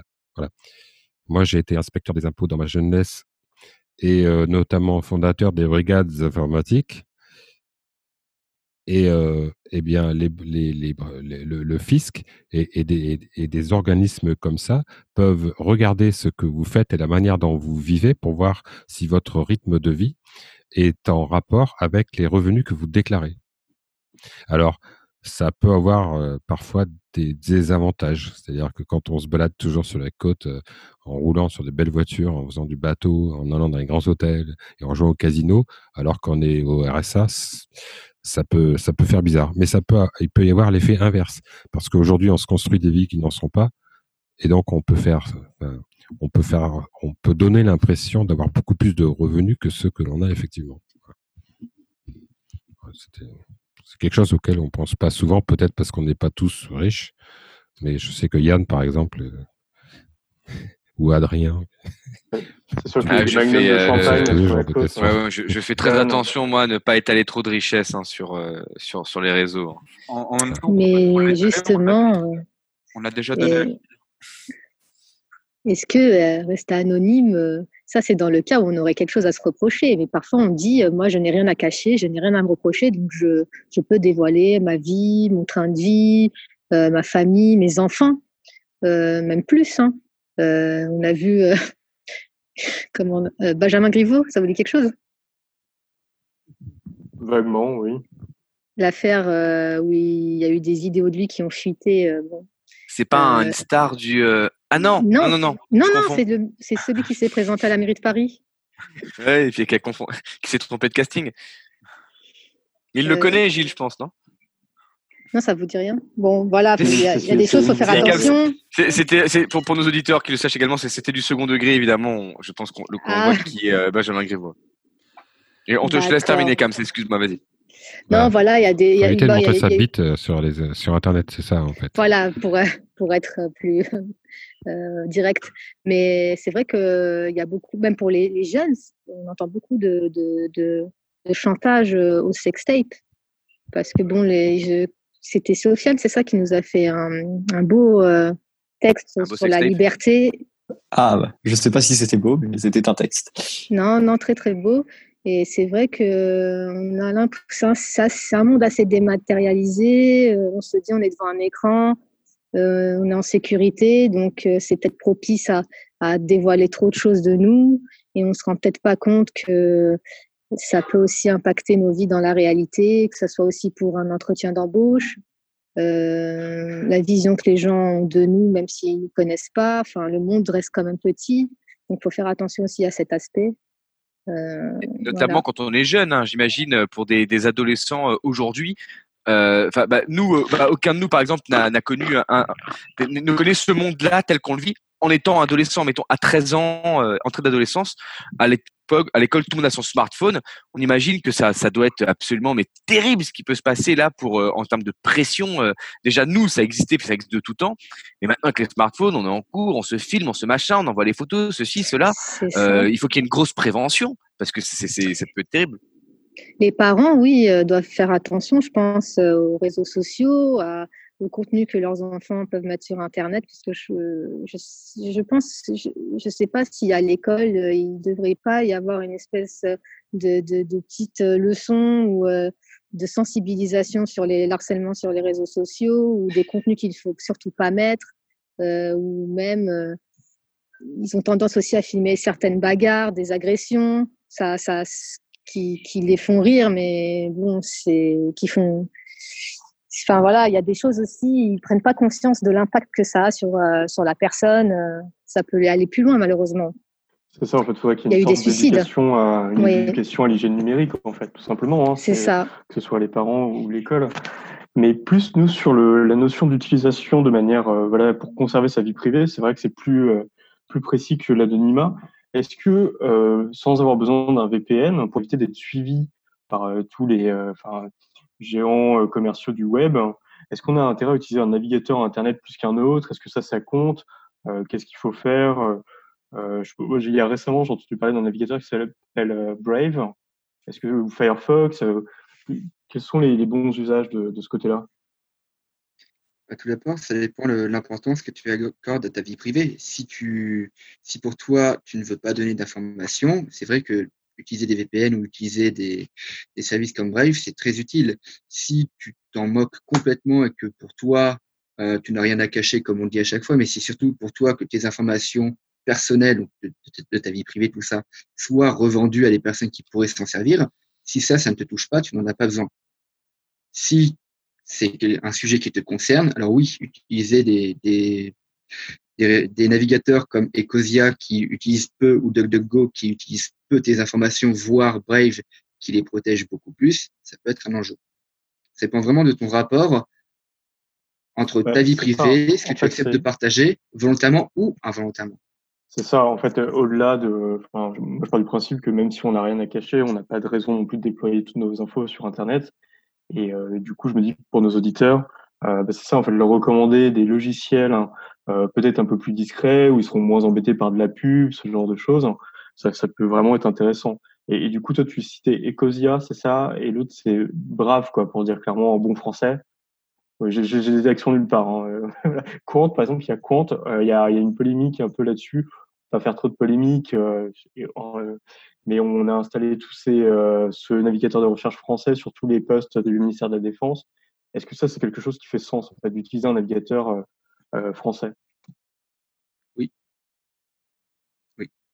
Bah, il faut, il faut rappeler qu'il y a le Patriot Act, donc toute information donnée qui, qui circule sur le territoire américain est potentiellement peut-être vi- visionnée par la CIA. Voilà. Forcément, on n'a pas grand-chose à cacher, il n'y a pas de souci. Mais ça reste une information qui n'est plus en notre possession. Et pourtant, c'est une information sur nous-mêmes. Donc oui, c'est toujours plus simple, surtout pour des, des choses comme le ministère de la Défense, qui ont des données critiques, d'être propriétaire de A à Z. Bon, pour autant, il y, a, il y a une histoire comme quoi, je, je crois qu'ils utilisent Bing, qui est Microsoft, et du coup, ça représente le Patriot Act. Non, enfin, bon, on va pas re- rester dans le trop obscur, non, mais. euh, Bah, c'est sûr que si les serveurs sont basés à l'étranger, euh, il n'y a plus trop d'intérêt à. Il faudrait plutôt que ce soit des serveurs euh, basés en France sur des data centers français. On- en fait, les données ne sortent pas comme ça. Au moins, on est garant euh, du fait qu'on sait qui a accès à ces données. euh, parce qu'en fait, un simple informaticien dans un data center à l'étranger, enfin, peut accéder aux données et on ne sait pas ce, ce qu'ils peuvent faire avec. Et en- Voilà. En fait, ça va même, ça va même plus loin que le navigateur. Alors, et ce qu'il faut, hum, ce qu'il faut réfléchir quand on est attaché à ses vies privées, c'est vraiment toute la chaîne de connexion en fait. Donc, toute cette chaîne de connexion, c'est quoi? Déjà, ça part du PC. Ce qu'il faut savoir, c'est que depuis la version Windows 10, par défaut, sur vos ordinateurs, au niveau logiciel, est activée la saisie du clavier. Ça veut dire que dès le moment où vous saisissez sur vo- votre clavier, les données sont connectées par micro- sont collectées par Microsoft. Donc déjà, ça part du navigateur. Donc on peut effectivement se tourner vers des logiciels open source. Pour expliquer un peu ce que c'est l'open source, c'est vous avez le monde du libre face euh, au monde des éditeurs euh, euh, fermés. Un, un logiciel, on peut soit avoir son code source qui est ouvert. Le code source, c'est comme le code d'une recette, en fait. Donc, soit quand vous faites une recette, vous connaissez la recette et vous êtes capable de la refaire et de retirer les ingrédients à l'intérieur euh, qui vous conviennent pas. Ça, c'est le monde de l'open source et notamment euh, autour des communautés Linux. Et euh, face euh, aux logiciels non libres, donc vous avez Microsoft et Apple. Et donc là, on ne sait pas ce qu'il y a à l'intérieur. Donc déjà, la collecte de données, elle se fait à partir du PC. Ensuite, effectivement, les navigateurs web qu'on utilise, en fonction des logiciels que vous allez utiliser, bah, on va retrouver euh, les mêmes soucis. Euh, et ensuite, il y a euh, le comment? Le moteur de recherche qui est Google. Et moi, je voudrais vous citer juste euh, Sundar Pichai, qui est le, PDG de chez Google, qui nous dit tout simplement la vie privée pourrait en réalité être une anomalie. Donc déjà, dès le moment où on utilise des, des produits Google, que ce soit du Google Apps, du Gmail, les navigateurs Google ou que ce soit Chrome, bah, on sait déjà qu'il y a de la collecte de données. Donc euh, c'est des logiciels à prescrire en fait, à, à- à proscrire et non pas à prescrire quand on est attaché à sa vie privée. Et est-ce qu'il y a d'autres euh, du coup moyens de communiquer? Je pense à qu'est-ce que vous pensez des, des messageries mail cryptées? Euh, Est-ce que ça a un intérêt? Euh, Si oui, lesquels Euh, Voilà. Bien enfin, sûr, fois, Mm. Vas-y, je t'en prie. Oui, je pense que ça a un intérêt. Enfin, à imaginer que quelqu'un ait accès euh, à votre euh, clé de boîte aux lettres et se mette à l'ouvrir et à ouvrir vos lettres. Vos- Parce que parfois, on s'échange quand même. euh, Maintenant, on fait beaucoup d'administratifs par Internet. Donc, euh, on a des rapports avec la Sécu, les impôts, euh, parfois même les fiches de paie. Euh, voilà, on a tendance aussi à minimiser les risques de mettre beaucoup de pièces jointes sur Internet et souvent elles sont assez critiques. Eh ben, imaginez que, je sais pas, moi, je suppose que sur Gmail ou un autre euh, euh, client de messagerie, vous, avez, même vous, peut-être des pièces jointes assez personnelles. Eh ben, je- certains informaticiens ou même Google peut y accéder. Au moins, si vous avez une messagerie cryptée, euh, voilà, vos données sont, sont, sont cryptées et personne ne, ne- ne peut théoriquement y accéder. Mais voilà. concrètement, si on a une, une messagerie cryptée, enfin, moi, j'ai entendu dire que du coup, enfin, c'est ce que disait euh, Gilles tout à l'heure pour le ransomware, mais différent, c'est-à-dire qu'il y a une clé à l'entrée et une clé à la sortie. hein, Dites-moi si dis une grosse bêtise. Euh, et en fait, si les deux utilisateurs n'ont pas un truc type euh, ProtonMail, Tutanota, enfin, je les connais pas tous, mais puis c'est sans faire de pub, évidemment. Euh, Est-ce que ça sert à quelque chose Si par exemple, j'envoie, euh, si Yann avec son ProtonMail m'envoie un, un mail sur mon Gmail, est-ce que dans- de toute façon, c'est pas 20 du coup? Ah d'accord, si on fait, si on si on n'envoie pas de mail euh, sur le même client, Ouais, c'est ça. ou alors, si les deux un- sont pas cryptés, est-ce qu'il y a un problème? Mm. Ben, je- ben c'est ça, c'est qu'en fait, je pense que de l'autre côté, ça fonctionne. Enfin, je préfère pas dire de bêtises, mais c'est sûr que ça sera pas crypté du, du, du côté De de bout en bout, ouais. de, ouais, de bout en bout. Bastien, t'en t'en penses quoi? C'est pas ma spécialité, donc je peux pas te dire dans le détail. Ce que je sais, c'est que quand je fais de bout en bout, euh, prends l'exemple de, de WhatsApp, WhatsApp, personne pourra voir, entre guillemets, personne pourra voir le contenu. Par contre, Facebook, qui détient WhatsApp, pourra savoir que un tel a parlé à un tel. Ça, il faut bien savoir qu'encore une fois, notre vie privée n'est pas à à 100%. Euh, par contre, entre deux services, je ne pourrais pas te dire. Moi, j'ai que l'exemple de choses comme, euh, comme Messenger, comme, comme WhatsApp, mais d'une d'une boîte mail à une autre, ça, je ne pourrais pas te le dire. En toute honnêteté, je, je préfère pas m'avancer. Gilles, tu, tu avais peut-être une réponse euh, là-dessus? Euh, oui, j'ai une réponse en fait, enfin ou même quelques-unes. Euh, ce qui- ce qu'il faut savoir quand on veut de la, sécurité au sens euh, sécuritaire du terme, il faut déjà s'interroger sur le degré de sécurité que l'on veut. Et euh, je euh, trois exemples. Bon, le mail, déjà, c'est zéro sécurité. Mais je veux dire que ça va loin Parce que en fait, on, pense à la sécurité au niveau confidentialité. Là, c'est ce dont on parle. Mais je, je dirais trois choses concernant le mail sur Internet, le mail lambda. Euh, ce n'est pas parce que vous n'avez pas reçu de mail qu'on ne vous en a pas envoyé. Ça, c'est la première chose. Ce n'est pas parce que vous, ne, vous avez reçu un mail de quelqu'un qu'il vous l'a envoyé lui-même. Et ce n'est pas parce que vous avez reçu un mail de quelqu'un que c'est lui, même si c'est lui qui l'a envoyé, que c'est celui qui vous a envoyé. Ça fait trois, trois risques majeurs qui, qui, peuvent, euh, vous tromper euh, complètement sur ce que vous recevez ou vous ne re- recevez pas par Internet via un mail. Alors vous me direz, ça n'arrive jamais parce que ça, n'arrive jamais dans, la vie dans la vie courante, d'accord? Je sais pas si ça vous est déjà arrivé, mais bon, ça n'arrive quasiment plus jamais maintenant ne, de ne pas recevoir le mail que quelqu'un vous a envoyé, par exemple. Mais quand on est une entreprise, par exemple, quand on est une entreprise et qu'on a une vie économique, c'est hyper important de savoir quels sont les courriers qu'on reçoit et quels sont ceux que l'on envoie. Par exemple, en droit, on doit, en fait, ça, c'est des règles qui, sont, qui ont été oubliées, pulvérisées par euh, l'utilisation d'Internet. Mais quand on est une entreprise, tout le courrier qui est sortant doit être tenu, dans, euh, doit, doit être listé dans un, euh, dans un chrono, euh, je sais pas quoi, où on a un numéro de courrier qui se suit et ainsi de suite. Et tous les courriers doivent être conservés. Et quand on reçoit des courriers, quand on est une entreprise, on doit faire la même chose. Ce qui fait qu'on a accès à tous les courriers qu'on a envoyés et tous les courriers qu'on a reçus. Et si quelqu'un te dit, vous dit euh, la facture que vous m'avez envoyée, je vous la paye pas parce que je ne l'ai jamais reçue. Tu peux dire telle, telle facture a été envoyée tel jour à telle heure, elle est là, je l'ai. Et par exemple, euh, donc si ça a été envoyé en recrutement TKR, t'as- tu as l'AR. Quand on est sur Internet, tout ça, ça n'existe plus et on fait n'importe quoi. Et donc il y a eu, il y a des, euh, des soucis pour certaines entreprises avec ce genre de problématique des, gens qui disent non, j'ai jamais reçu ta facture. Enfin, ça, c'est très courant. hein. On ne peut plus courant maintenant. Les gens qui qu'il faut rappeler tout le temps parce qu'ils ne payent pas leur facture en disant qu'ils ne l'ont pas reçue. Puisque maintenant on peut envoyer les factures sous n'importe quel format. Même sur un post-it, on peut envoyer une facture, elle aura une valeur. Si on a mis en place la piste de lead fiable, mais c'est un autre sujet.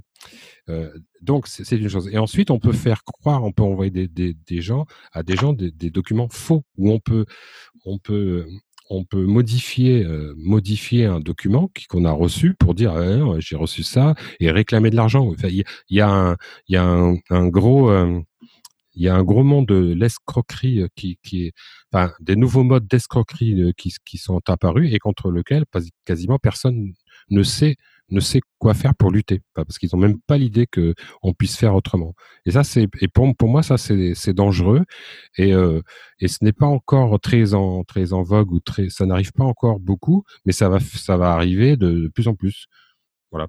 Et alors que quand on veut en fait faire de, la, de la sécurité sur ce truc qu'est le mail, soit on utilise des choses comme euh, Proton Mail par exemple, mais que je déconseille à, mort moi, parce que Proton Mail c'est de la, c'est de la- c'est le- du chiffrement asymétrique, c'est-à-dire que vous avez votre clé de décryptage et vous euh, votre clé de personnel, vous cryptez avec et, et voilà.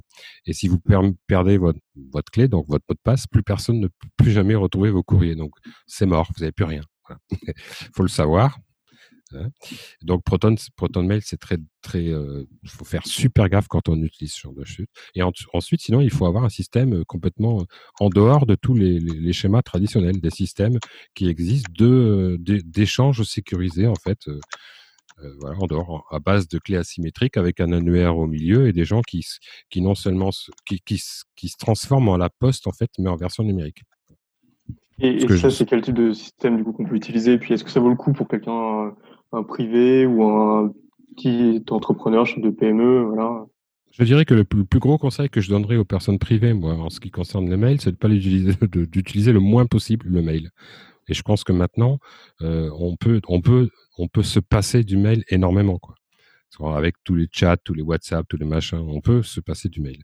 Il y a vraiment que quand on s'envoie des documents qu'on en a besoin, et encore. hein. Et, euh, et il faut essayer d'éviter de s'en servir, de s'en servir euh, comme euh, lor- lorsque le les sujets deviennent sensibles. quoi. Par Et exemple, justement- le mail ne doit pas être un système d'archivage. L'idéal serait que chacun, le soir, vide ses, ses boîtes mail. C'est quand même une horreur de se servir de, de, de la boîte mail et notamment de la corbeille, comme il y en a qui le font, de la corbeille comme élément d'archivage. Moi, il m'est arrivé euh, il, y a, il y a plusieurs années maintenant, de, de- quand j'arrivais chez un client, ma première truc que je faisais, parce que le- l'espace coûtait cher avant, c'était de vider les corbeilles. Ben, un jour, ça a fait, euh, ça a causé un malheur. Parce que la corbeille, c'était le système d'archivage d'une des secrétaires. Ah, bah, dans ce cas, système- oui, évidemment. Faut pas faire ça. ouais, Tu non, parles mais de c'est- système type WhatsApp. Faut vraiment pas faire ça. Est-ce C'est que des, plus répandu qu'on euh, hein. est-ce que des systèmes type euh, bah, justement WhatsApp, est-ce que c'est assez confidentiel ou on parle souvent de Signal, Telegram Alors, je crois que Signal en plus a un peu défrayé la chronique parce qu'ils ont dit qu'ils allaient stocker euh, l'utilisateur, euh, pardon, les IP des utilisateurs sur leur serveur. Du coup, bon, euh, ça y est, c'est fini, on sait un peu qui peut utiliser Signal. Ça, Bastien, te- t'en penses quoi de ces, systèmes-là?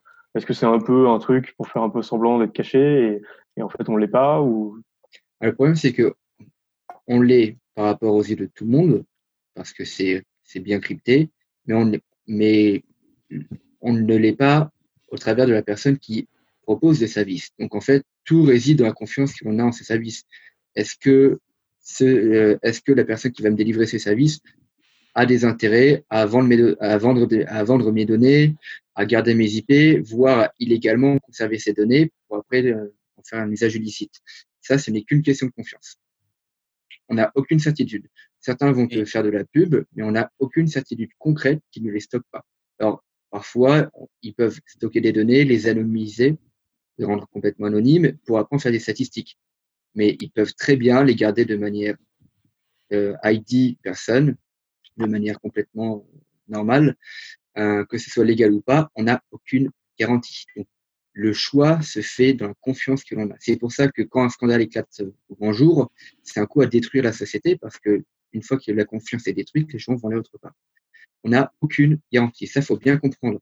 Euh, certaines personnes, euh, moi, j'ai pu voir euh, au sein de, des, autres entreprises que, j'ai pu rencontrer, des personnes s'envoyaient des messages parfois avec des données ultra confidentielles, notamment sur l'armée française, euh, envoyer des, données parfois critiques sur une simple messagerie Messenger.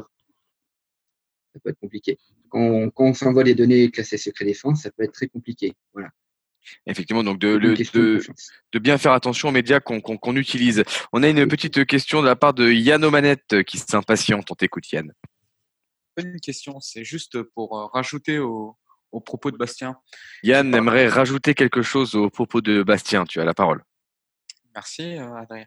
Donc oui, euh, effectivement, quand Bastien, tu parlais de, des entreprises qui gardent des données, euh, c'est le cas de, de Tor. hein. On a beaucoup parlé de Tor. Juste pour rappeler un petit peu et pour redéfinir ce qu'est Tor, Tor, c'est un réseau de proxy et de VPN. Donc, quand vous, quand vous naviguez sur Internet, ce qui se passe, c'est que vous sortez par un opérateur téléphonique. Orange, SFR, euh, euh, le 9, pour ceux qu'on connu. Donc, on sort, on sort par cet opérateur. Cet opérateur collecte des données sur vous, c'est-à-dire que il va savoir quel site vous allez visiter, à quelle heure vous les avez visités, etc. Ce qui fait que si vous allez sur des sites qui sont illégaux, type de la vente d'armes, de la vente de drogue, de la pédophilie, ce genre de choses, quand la police demande euh, à votre opérateur, euh, on a la liste complète des sites que vous avez visités. Donc, on utilise des solutions alternatives comme Tor qui permettent de passer par un réseau euh, maillé qui fait qu'on on rentre à un endroit, euh, on va passer dans, un, dans, dans une boucle quasiment euh, infinie euh, de rebonds où on rentre, on sort, on rentre, on sort pour ressortir à un autre endroit. Ce qui fait que le fait de retracer en fait jusqu'à chez vous, bah, c'est hyper complexe. Mais euh, ce qu'il faut savoir, c'est que Tor a une obligation légale de garder six mois de log. Ça veut dire que si on fait une recherche sur vous, même en utilisant Tor, on peut savoir où vous avez été. C'est plus compliqué, c'est plus long, mais c'est possible. Euh, donc, enfin, c'était juste pour euh, pour rajouter euh, à ce que disait Bastien. C'est tortueux. Ouais, c'est. Merci Gilles. Je dirais même que c'est tortue génial. Tu n'as pas tort, Adrien. Est-ce que ce n'était pas l'heure de la chronique de notre chemise bleue? Eh bien, écoute, justement, euh, j'étais en train de, de, de, de tâter l'atmosphère, de voir euh, quand est-ce que les, toutes les petites conversations pourraient redescendre naturellement pour pouvoir envoyer notre très cher Antoine à la chemise bleue. Louis Titi, je t'en remercie. Euh, et du coup, bah, tu sais quoi, Louis Titi, vas-y, lance Antoine à la chemise bleue. Bon, Anton, t'es prêt?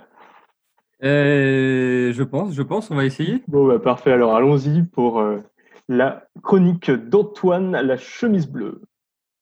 Très bien. Alors, euh, j'ai essayé de, de faire un travail qui était euh, complémentaire à, à celui de, de notre chère Sofiane, parce que j'ai eu euh, la chance de le lire un petit peu avant. Et donc, je vais vous en donner lecture. Oui. Numérique et liberté vont-ils de pair? La liberté dont a parlé Sofiane est un principe noble pour lequel des hommes se sont battus. Comme toute chose, le sage doit s'efforcer de fuir les excès et les abus pour rester dans un cadre vertueux. Les outils numériques ont, sans aucun doute, contribué à des excès de liberté, conduisant parfois à des déviances ainsi que à de la malveillance généralisée. À cet égard, je vous livre ce soir, chers auditeurs, quelques réflexions sur le dévoiement du numérique que nous avons mûri au sein du cercle Télémac et plus particulièrement au pôle cité dont je fais partie. Les supports numériques présentent plusieurs problèmes. Le premier est ce masque dont il a été question et le sentiment d'impunité qui peut survenir sous le couvert de l'anonymat. Mais d'autres problèmes, parfois plus indicibles, interviennent. Un de ceux-là concerne le cyberharcèlement, qui supprime les lieux refuges. Là où un adolescent trouvait auparavant réconfort, après une mauvaise journée au collège, reste aujourd'hui exposé aux violences psychologiques via les différents supports de communication et autres réseaux sociaux. Nos recherches ont également mis en avant que les violences numériques sont positivement corrélées à d'autres formes de violences, ayant de graves conséquences sur le parcours scolaire, universitaire et professionnel, ainsi que sur la santé psychologique des individus. L'exacerbation du besoin de reconnaissance et de construction de soi par rapport à l'autre sont également un problème. L'autre agit comme un miroir, et son regard nous permet parfois d'en apprendre plus sur nous-mêmes et de progresser en prenant conscience de nos faiblesses et de nos parts d'ombre.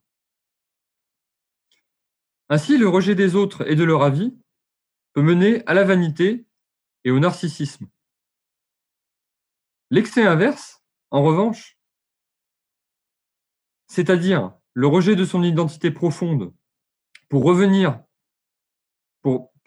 devenir ce que l'on croit souhaitable aux yeux des autres, est également néfaste. La putaclic, rafraîchissant sa page pour ne manquer aucun like supplémentaire, est avide de reconnaissance superficielle. Dans cette idée, une juste mesure et un équilibre entre rejet de l'autre et dépendance de l'autre ne serait-il pas une voie médiane, plus efficiente, dont parle souvent la franc-maçonnerie? Pour conclure sur cette chronique, je souhaite préciser que mes propos ne blâment pas ni ne font l'éloge des supports numériques. À mon sens, et comme cela a été dit auparavant, ceux-ci sont des outils dont on peut se servir pour le pire comme pour le meilleur. À nous, par une sensibilisation, par une culture du numérique et surtout par le précepte d'amour, d'agir et d'utiliser ces outils en conscience et en responsabilité afin de progresser mutuellement et non de faire ressortir en nous nos mauvais démons. Merci. Merci beaucoup. Merci, merci, euh, chemise bleue. C'était une très très belle, euh, très très belle chronique. Excuse-moi, euh, Louis Titi, tu étais en train de descendre de ton arbre, je t'ai, je t'ai interrompu. Ah non, je t'en prie, non, bah, c'était- ouais, merci beaucoup, euh, Antoine à la chemise bleue. Je trouve que c'est vraiment bien bah, de remettre un peu euh, enfin, l'élément au cœur, de dire que l'outil peut être utilisé en bien ou en mal, et Internet en fait partie. Et euh, c'est vrai que quand on le critique, parce que là on a l'impression un peu d'en avoir peur ce soir, euh, eh bien en fait, euh, non, faut, enfin, faut aussi voir les, bons aspects, les bons côtés de, de l'Internet. Euh, tu parlais de dévoiement de cet Internet. Un des dévoiements, c'est euh, l'utilisation de l'Internet comme, euh, comme surveillance un peu de masse. Et, et du coup, une question que je voulais poser à Cam Sébastien, c'est aussi comment le, le côté, est-ce que dans l'Internet, dans les hackers, il n'y a pas un côté donneur d'alerte, euh, lanceur d'alerte, pardon, et aussi contre-pouvoir.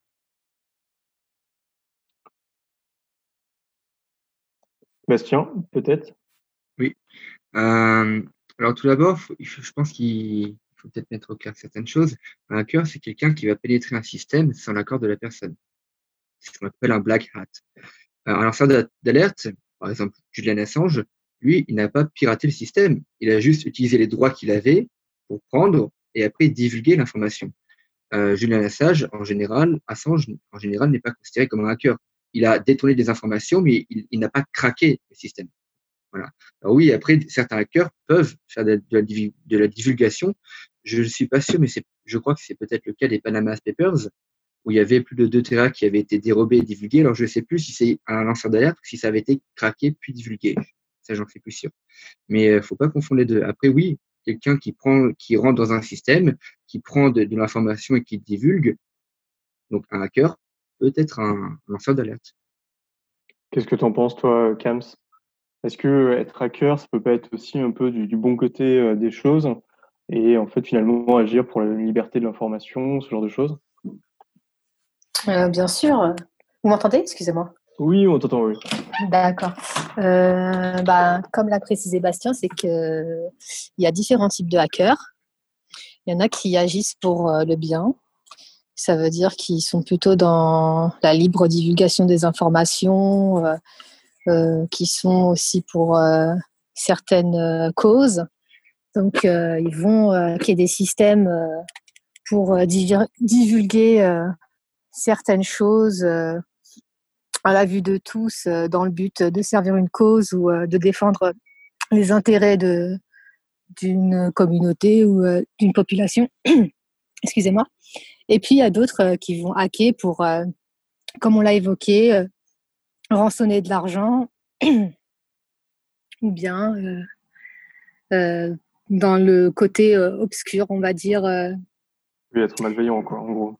Voilà, les hackers malveillants, comme il a dit, les black hats et les hackers euh, plutôt bienveillants, les white hats.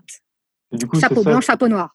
C'est ça, j'entendais black hat. Alors du coup, il y a le côté rigolo, pirate. Mais alors un white hat, c'est quoi concrètement? C'est quelqu'un qui bosse pour une entreprise ou, ou c'est un indépendant qui, euh, qui lutte pour Ça les peut être quelqu'un qui, ça peut être quelqu'un qui poste pour une entreprise, tout simplement. Il va aller euh, auditer un système, il va aller chercher des failles pour dire bah là, euh, faites attention, j'ai trouvé une faille dans votre système, il serait bien, ça serait bien de la combler.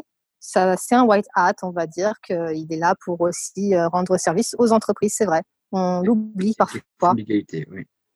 Mm. Un, un white sera toujours dans la légalité. Il va craquer votre système, mais bien sûr, il va avoir une relation avec vous et vous allez lui donner l'accord. Vous allez, ce qu'on appelle un pen tester, il va donner un certain champ d'action dans lequel vous allez agir.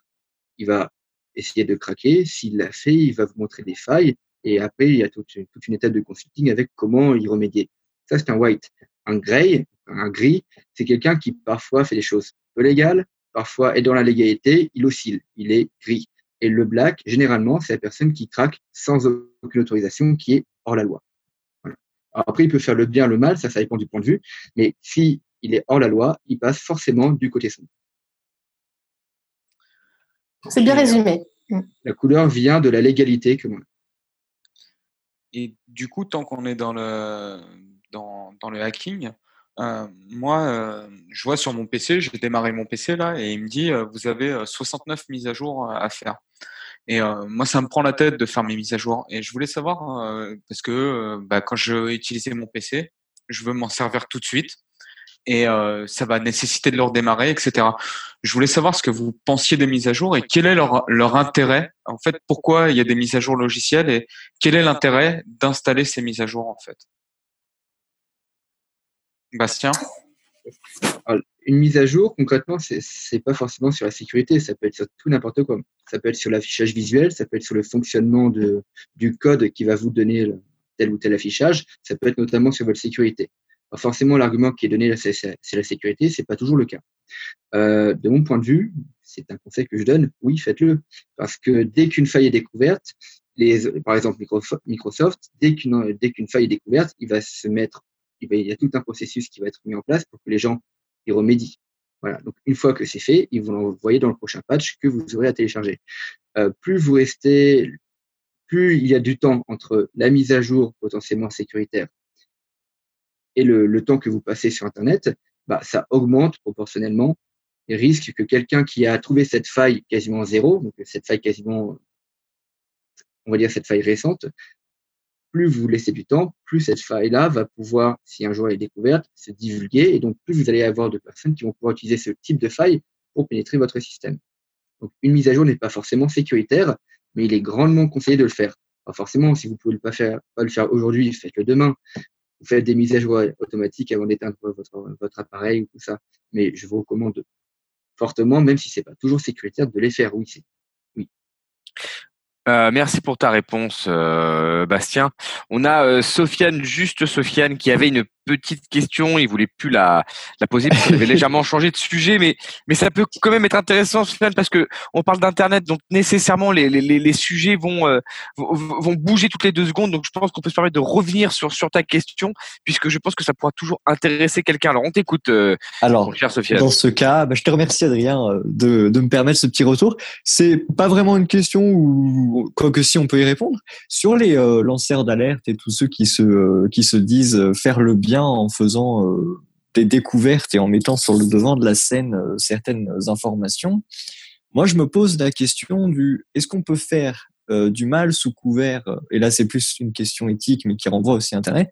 Cette cette justice d'Internet, est-ce qu'elle n'est pas plus dommageable parfois par ce genre d'actions qui sont légitimées que par ceux qui les mettent en œuvre? Et qui euh, participent un peu comme le procès médiatique qu'on voit souvent se mettre en œuvre. Est-ce qu'on n'a pas un procès euh, d'Internet euh, qui, euh, qui est tout aussi dommageable, je pense. Donc voilà, c'était juste une petite réflexion sur, le, sur ça. Vous pensez un peu à tout ce qui est hashtag MeToo C'est ça, ouais. Parce que les gens en ce moment ont du mal à, faire la différence entre ce qui est légal et ce qui est moral. Et, et Internet joue beaucoup là-dedans. bah, je- ça serait plus un phénomène de société dans le sens où je pense que souvent on dit que la justice a du mal à, à faire son. On remet beaucoup en cause la justice. Vous voyez Euh, c'est un mécanisme assez long, les dossiers prennent du temps, et c'est vrai que depuis qu'il y a eu ces espèces de hashtags, tout va beaucoup plus vite.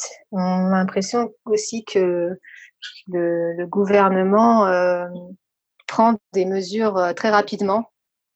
Donc on- c'est un peu un accélérateur de justice. Après, il y a du pour, il y a du contre. Moi, j'ai pas personnellement d'avis, mais c'est vrai que c'est un sujet euh, qui prend beaucoup d'ampleur parce qu'à chaque fois qu'il se passe quelque chose, en fait, ça atterrit sur Twitter et il y a vite une réponse euh, à travers les médias euh, traditionnels, hein, dans les journaux, euh, sur un débat, sur, par exemple, là, il y a les violences policières, il y a eu George Floyd, l'hashtag MeToo.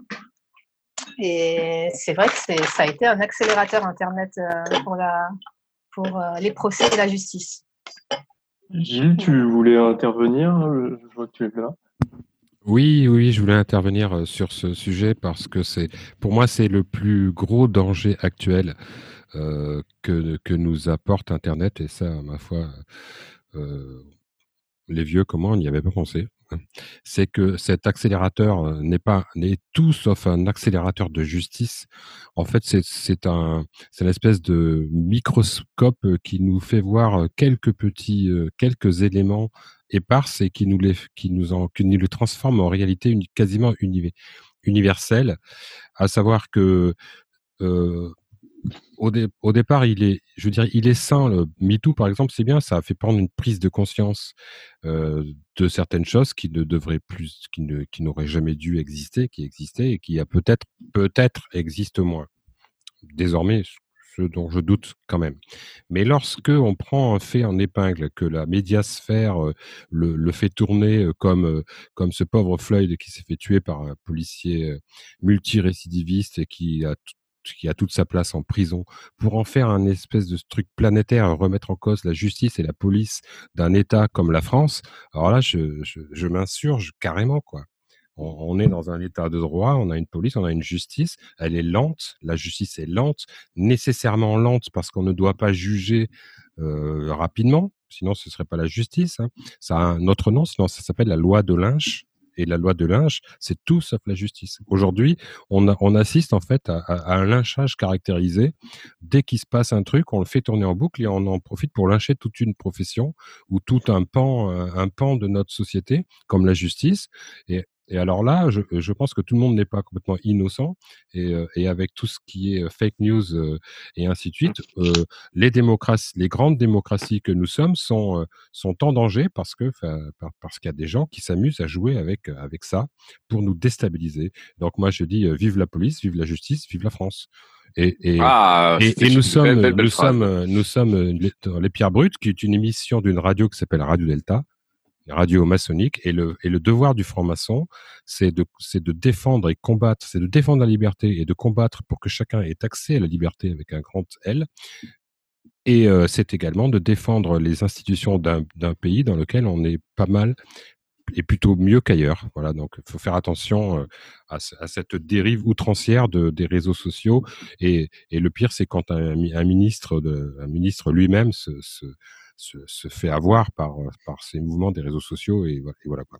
Alors, on voit Mais- Castaner qui est un peu mal ces temps-ci, quoi, je dirais. Mais tu as bien raison de, de nous le rappeler, Gilles. Après, c'est- bon, bah, c'est l'époque dans laquelle on vit. Il faut savoir euh, surfer avec euh, ces, ces différentes réalités. On a plusieurs personnes qui veulent prendre la parole, plusieurs de nos chroniqueurs. On donnera d'abord la parole à notre invité. Bastien, on t'écoute. Oui, je veux dire que ça dépend, quand on parle de morale, forcément, ça dépend de point de vue. Euh, je voulais revenir sur l'affaire Ashley Madison. Je ne sais pas si, si ça vous rappelle quelque chose. Ça a été un grand site euh, de rencontres extra-conjugales qui a été hacké. Et donc, il y avait euh, des milliers, voire je crois même des millions de, coordonnées qui ont été divulguées au grand jour. Voilà. Donc, euh, d'un point de vue moral, on peut dire c'est justifié ou pas. D'un point de vue légal, on sait que c'est illégal puisque ça a été vraiment du, pur hack. Mais il y a aussi des conséquences, c'est que quelqu'un qui a cru bien faire en, disant voilà, je vais mettre au jour certaines personnes qui respectent pas les, les codes moraux que telle ou telle personne ont. D'ailleurs, ça a eu des conséquences. Il y a eu des divorces, bien évidemment, mais aussi eu des suicides et des conséquences de personnes qui ont perdu leur emploi. Donc, à la base, ça peut partir d'une bonne idée selon les valeurs d'une personne, mais ça a aussi eu des conséquences désastreuses. Voilà, je faisais une petite parenthèse sur des, des affaires comme ça où c'est vraiment un point de vue moral qui a été, euh, qui a été euh, infligé à tous. Mais euh, très bonne, très bonne illustration. Igor, on t'écoute. Tu voulais rebondir sur, sur le sujet?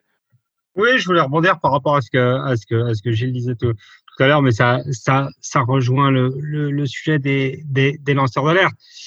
Internet est une, et notamment avec les, les réseaux sociaux, agit comme une vaste, une vaste chambre de, de, de résonance, en fait. C'est-à-dire que ce qui, ce qui, ce qui s'y passe, parce que comment, quand on fait de la veille sur, euh, sur Internet, on a l'impression d'avoir des sortes de, de bulles et que tout le monde se sent concerné, alors qu'en réalité, il y a 7 milliards d'individus et que euh, je suis même pas sûr qu'on soit enfin, que la moitié de la planète soit soit réellement euh, soit soit réellement connectée et que par ailleurs Internet est devenu une chambre de, de résonance pour euh, pour euh, pour, pour l'influence parce que ce que je trouve complètement fou c'est que c'est y a, une perméabilité extrêmement extrêmement forte euh, à à l'influence il y a énormément de commentaires sur internet qui sont qui sont issus de robots qui sont complètement faux, qui sont générés par des par des puissances euh, des puissances extérieures. Et ça, pour le coup, euh, pour euh, comment pour aller dans, dans le sens de, de Gilles, je trouve ça particulièrement dangereux qu'on soit pas en, capacité, si ce n'est de filtrer, mais en fait de diffuser de la de la contre euh, de de la contre-influence sur les sur, les sur les réseaux sociaux, alors que leur impact sur la sur la société civile et sur le monde entre guillemets réel est, était est absolument considérable, euh, nonobstant le fait qu'en fait il y a une très petite part de la de la population mondiale qui soit réellement euh, qui soit réellement connectée. Voilà. Et que et qu'en France il y a quand même 25% des gens qui n'ont pas accès à Internet d'une manière ou d'une autre. Et euh, merci d'avoir mis euh, la lumière là-dessus, euh, mon cher Igor. On a évidemment euh, notre Antoine à chemise bleue que je n'ai pas oublié, qui voulait prendre la parole. On t'écoute. Oui, tout à fait. Alors j'étais euh, totalement d'accord avec ce qu'a dit euh, avec ce qu'a dit Gilles. Euh, je pense que un des premiers problèmes, c'est euh, effectivement dans un état de droit, c'est le principe, on délègue euh, une partie de notre pouvoir à des autorités. Et notamment, la justice, c'est rendu par des professionnels avec des temps, avec des enquêtes, avec des preuves et des gens extérieurs au conflit. C'est-à-dire de ne pas être bourreau et juge. Il y a une séparation qui est faite. C'est un principe fondamental. Le problème avec Internet, c'est, ou, même, ça pourrait être, on pourrait imaginer d'autres supports qu'Internet, mais le, problème d'une diffusion virale comme ça, c'est que la masse presque devient juge. Et là, on, est après dans l'émotionnel euh, et puis dans la réaction à chaud par des gens qui ne maîtrisent ni les tenants ni les aboutissants. Et ça, évidemment, ça peut créer plein de problèmes. Et puis, un autre problème de ça, c'est euh, évidemment quand il y a beaucoup de partages, qu'il y a beaucoup de réactions, qu'il y a des millions de personnes qui réagissent euh, d'un bloc euh, relativement uniforme à quelque chose, à tort ou à raison. C'est que euh, un politique qui, qui est là sur la base d'une élection, bah, évidemment, il peut être tenté euh, de répondre à ça, parce que s'il va à l'encontre de la vie euh, globale, de la vie majoritaire, euh, peut-être que ça peut jouer sur l'élection. Et ça, ça, du coup, ça devient, je pense, vraiment dangereux. Du voilà. populisme. Mmh. Eh bien, euh, et on a pu brasser quand même pas mal, euh, de sujets d'horizon. On le voit, on pourrait en parler euh, toute la nuit. Mes très chers auditeurs et vous qui faites partie de l'émission des Pierres Brutes, nous touchons gentiment à la fin de notre émission. Je vous dis ça comme ça parce qu'on va faire un petit tour de table au vu de tout ce qui a été dit. Est-ce que certains d'entre vous aimeraient ajouter quelque chose, faire quelque chose? Bastien, Cam, sans priorité, puisque vous êtes nos invités. Voilà comment vous pourrez conclure un petit peu ce qu'on qu a dit, mais évidemment, n'importe qui pourrait prendre la parole. Mais Cam, Bastien, vous avez euh, la, priorité sur la prise de parole, en tout cas, vu le temps qui nous reste. Et Cams, tu es bien sûr euh, mis en avant. Nous sommes euh, galants ici. D'accord. Ben, qu'est-ce que je pourrais dire? Faites très attention, prenez vos précautions. Internet, euh, c'est un monde merveilleux où on apprend, on partage beaucoup de choses, mais qui peut aussi se transformer malheureusement euh, en quelque chose euh, de pas si, pas si joyeux, pas si merveilleux que ça. Euh, prenez vos précautions, faites attention à ce que vous partagez, euh, faites attention aussi aux, aux fréquentations de vos enfants sur les réseaux sociaux. Et voilà, essayer de mettre euh, les bonnes pratiques en... qui sont faciles à trouver hein, sur Internet. Hein. Ouais, les euh, ouais, bah, aussi. Enfin, en général, hein, euh, à vos fréquentations, c'est vrai qu'on a tendance aussi à, à accepter euh, aussi en ami des personnes qu'on ne connaît pas vraiment. Ça se fait beaucoup sur les réseaux sociaux, euh, notamment sur Facebook. Il euh, faut pas trop faire confiance. Il y a des choses aussi qu'on n'a pas évoquées, c'est quand on dit qu'on part en vacances pour les cambriolages. Euh, des choses à ne pas dire aussi. Il faut, faut, être discret. Voilà. Mettez en, en, en pratique. Euh, y a, ça se trouve facilement sur Internet. Les bonnes pratiques euh, à mettre en place pour euh, une, une, sécurité euh, renforcée euh, sur les réseaux et sur Internet. Mais tout ça, c'est une histoire de, de, de, prise de conscience. Merci. Voilà, Carlos, exactement. Ça, c'est sûr, ouais, de prendre les bons petits gestes. Bastien, le mot pour conclure, le mot de la fin. Internet, c'est comme pour tout il faut toujours euh, rester éveillé, avoir le sens, le sens critique pour éviter notamment les fake news et toutes les bêtises qu'on peut y voir, mais ça reste un outil euh, formidable, donc euh, faites attention et sortez couverts. Sortons couverts et en ce sens, nous resterons bien libres. Est-ce que quelqu'un autour de la table voudrait dire quelque chose? On a tous nos chroniqueurs. Igor Gonzola, tu veux ajouter quelque chose? Ouais, qu'est-ce que je pourrais ajouter? Euh... ah, c'est une bonne question. Oui, non, j'étais en train de, de, de, me dire quand, quand, quand, quand il y a 25 ans, quand c'est arrivé, on parlait de, des autoroutes de la formation comme si c'était des formes de tuyaux. Et en fait, c'est devenu une sorte de territoire, euh, un, un, un, continent qui, qui a une influence sur le, sur, sur le réel. Je trouve ça, ça me laisse, ça me laisse rêveur. Voilà. un continent assez... comme euh, Gilles?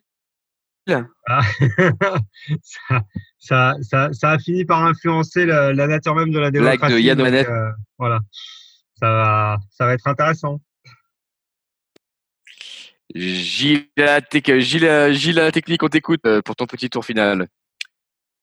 Oui, mon petit tour final, bah, en fait, c'était le tour juste pour présenter, parce que nous sommes sur Radio Delta, hein, qui diffuse maintenant en 24-24 de la Ben oui. d'excellentes émissions, notamment ce soir, pour tous ceux qui veulent débriefer, Allo Gilou à 23h30, en direct.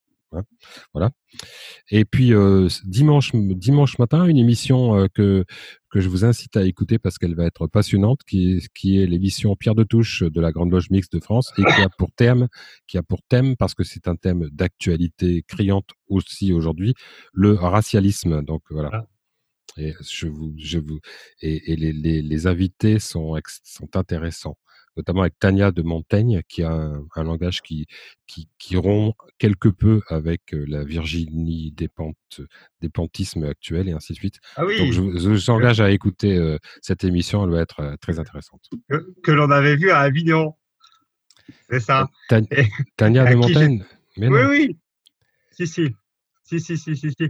Ah, J'étais allé, allé lui demander si Rosa Parks était féministe. et ça- Ah oui. Ben, donc euh, voilà. Ah, j'avais complètement oublié. Eh bien, merci messieurs Si, si, pour je suis ces, euh, avec elle sur pour Facebook ces private jokes. Tout à fait. Tout à fait. Merci, merci, merci beaucoup. Vous pourrez en discuter en off euh, puisque ça intéresse tout à fait nos auditeurs. Sofiane, juste Sofiane, quel est ton petit mot de la fin? Euh, mon petit mot de la fin, oui, oui, bien sûr que je suis là. Je ne suis pas parti discrètement pour aller manger, même si j'ai très faim. Euh, mon petit mot de la fin, euh, je pense que nous devrions euh, quand même en partie apprendre à nous euh, émanciper d'Internet, euh, même si c'est une très belle invention. je pense que on en a fait trop le cœur de notre de notre existence. Donc voilà. Eh bien oui, euh, l'émancipation, je vous entends quand vous Internet. Internet comme outil d'émancipation euh, que maintenant on devrait réussir à, à oublier un petit peu peut-être pour revenir euh, à quelque chose de plus simple. Chers auditeurs, c'était euh, les pierres brutes. On- merci à tous d'avoir été euh, avec nous ce soir. Merci à nos invités, Cam, Bastien, d'avoir été présents. Euh, merci à tous nos chroniqueurs. Merci à Yann Omanette qui d'ailleurs peut-être voudrait donner son petit mot de la fin. Yann Omanette, on t'écoute. Bah, tout à fait. Da- Donc, euh, bah, c'était pour vous dire que c'est la dernière émission des Pierres Brutes euh, pour cette saison. Et donc, euh, sur l'été, on va vous concocter une saison euh, 2020-2021. euh, et donc, on vous les annoncera sur les réseaux sociaux au dernier cou- courant fin de l'été. Et je voulais vous dire que j'étais assez content là parce que pendant l'émission, j'ai reçu un mail d'une princesse nigériane.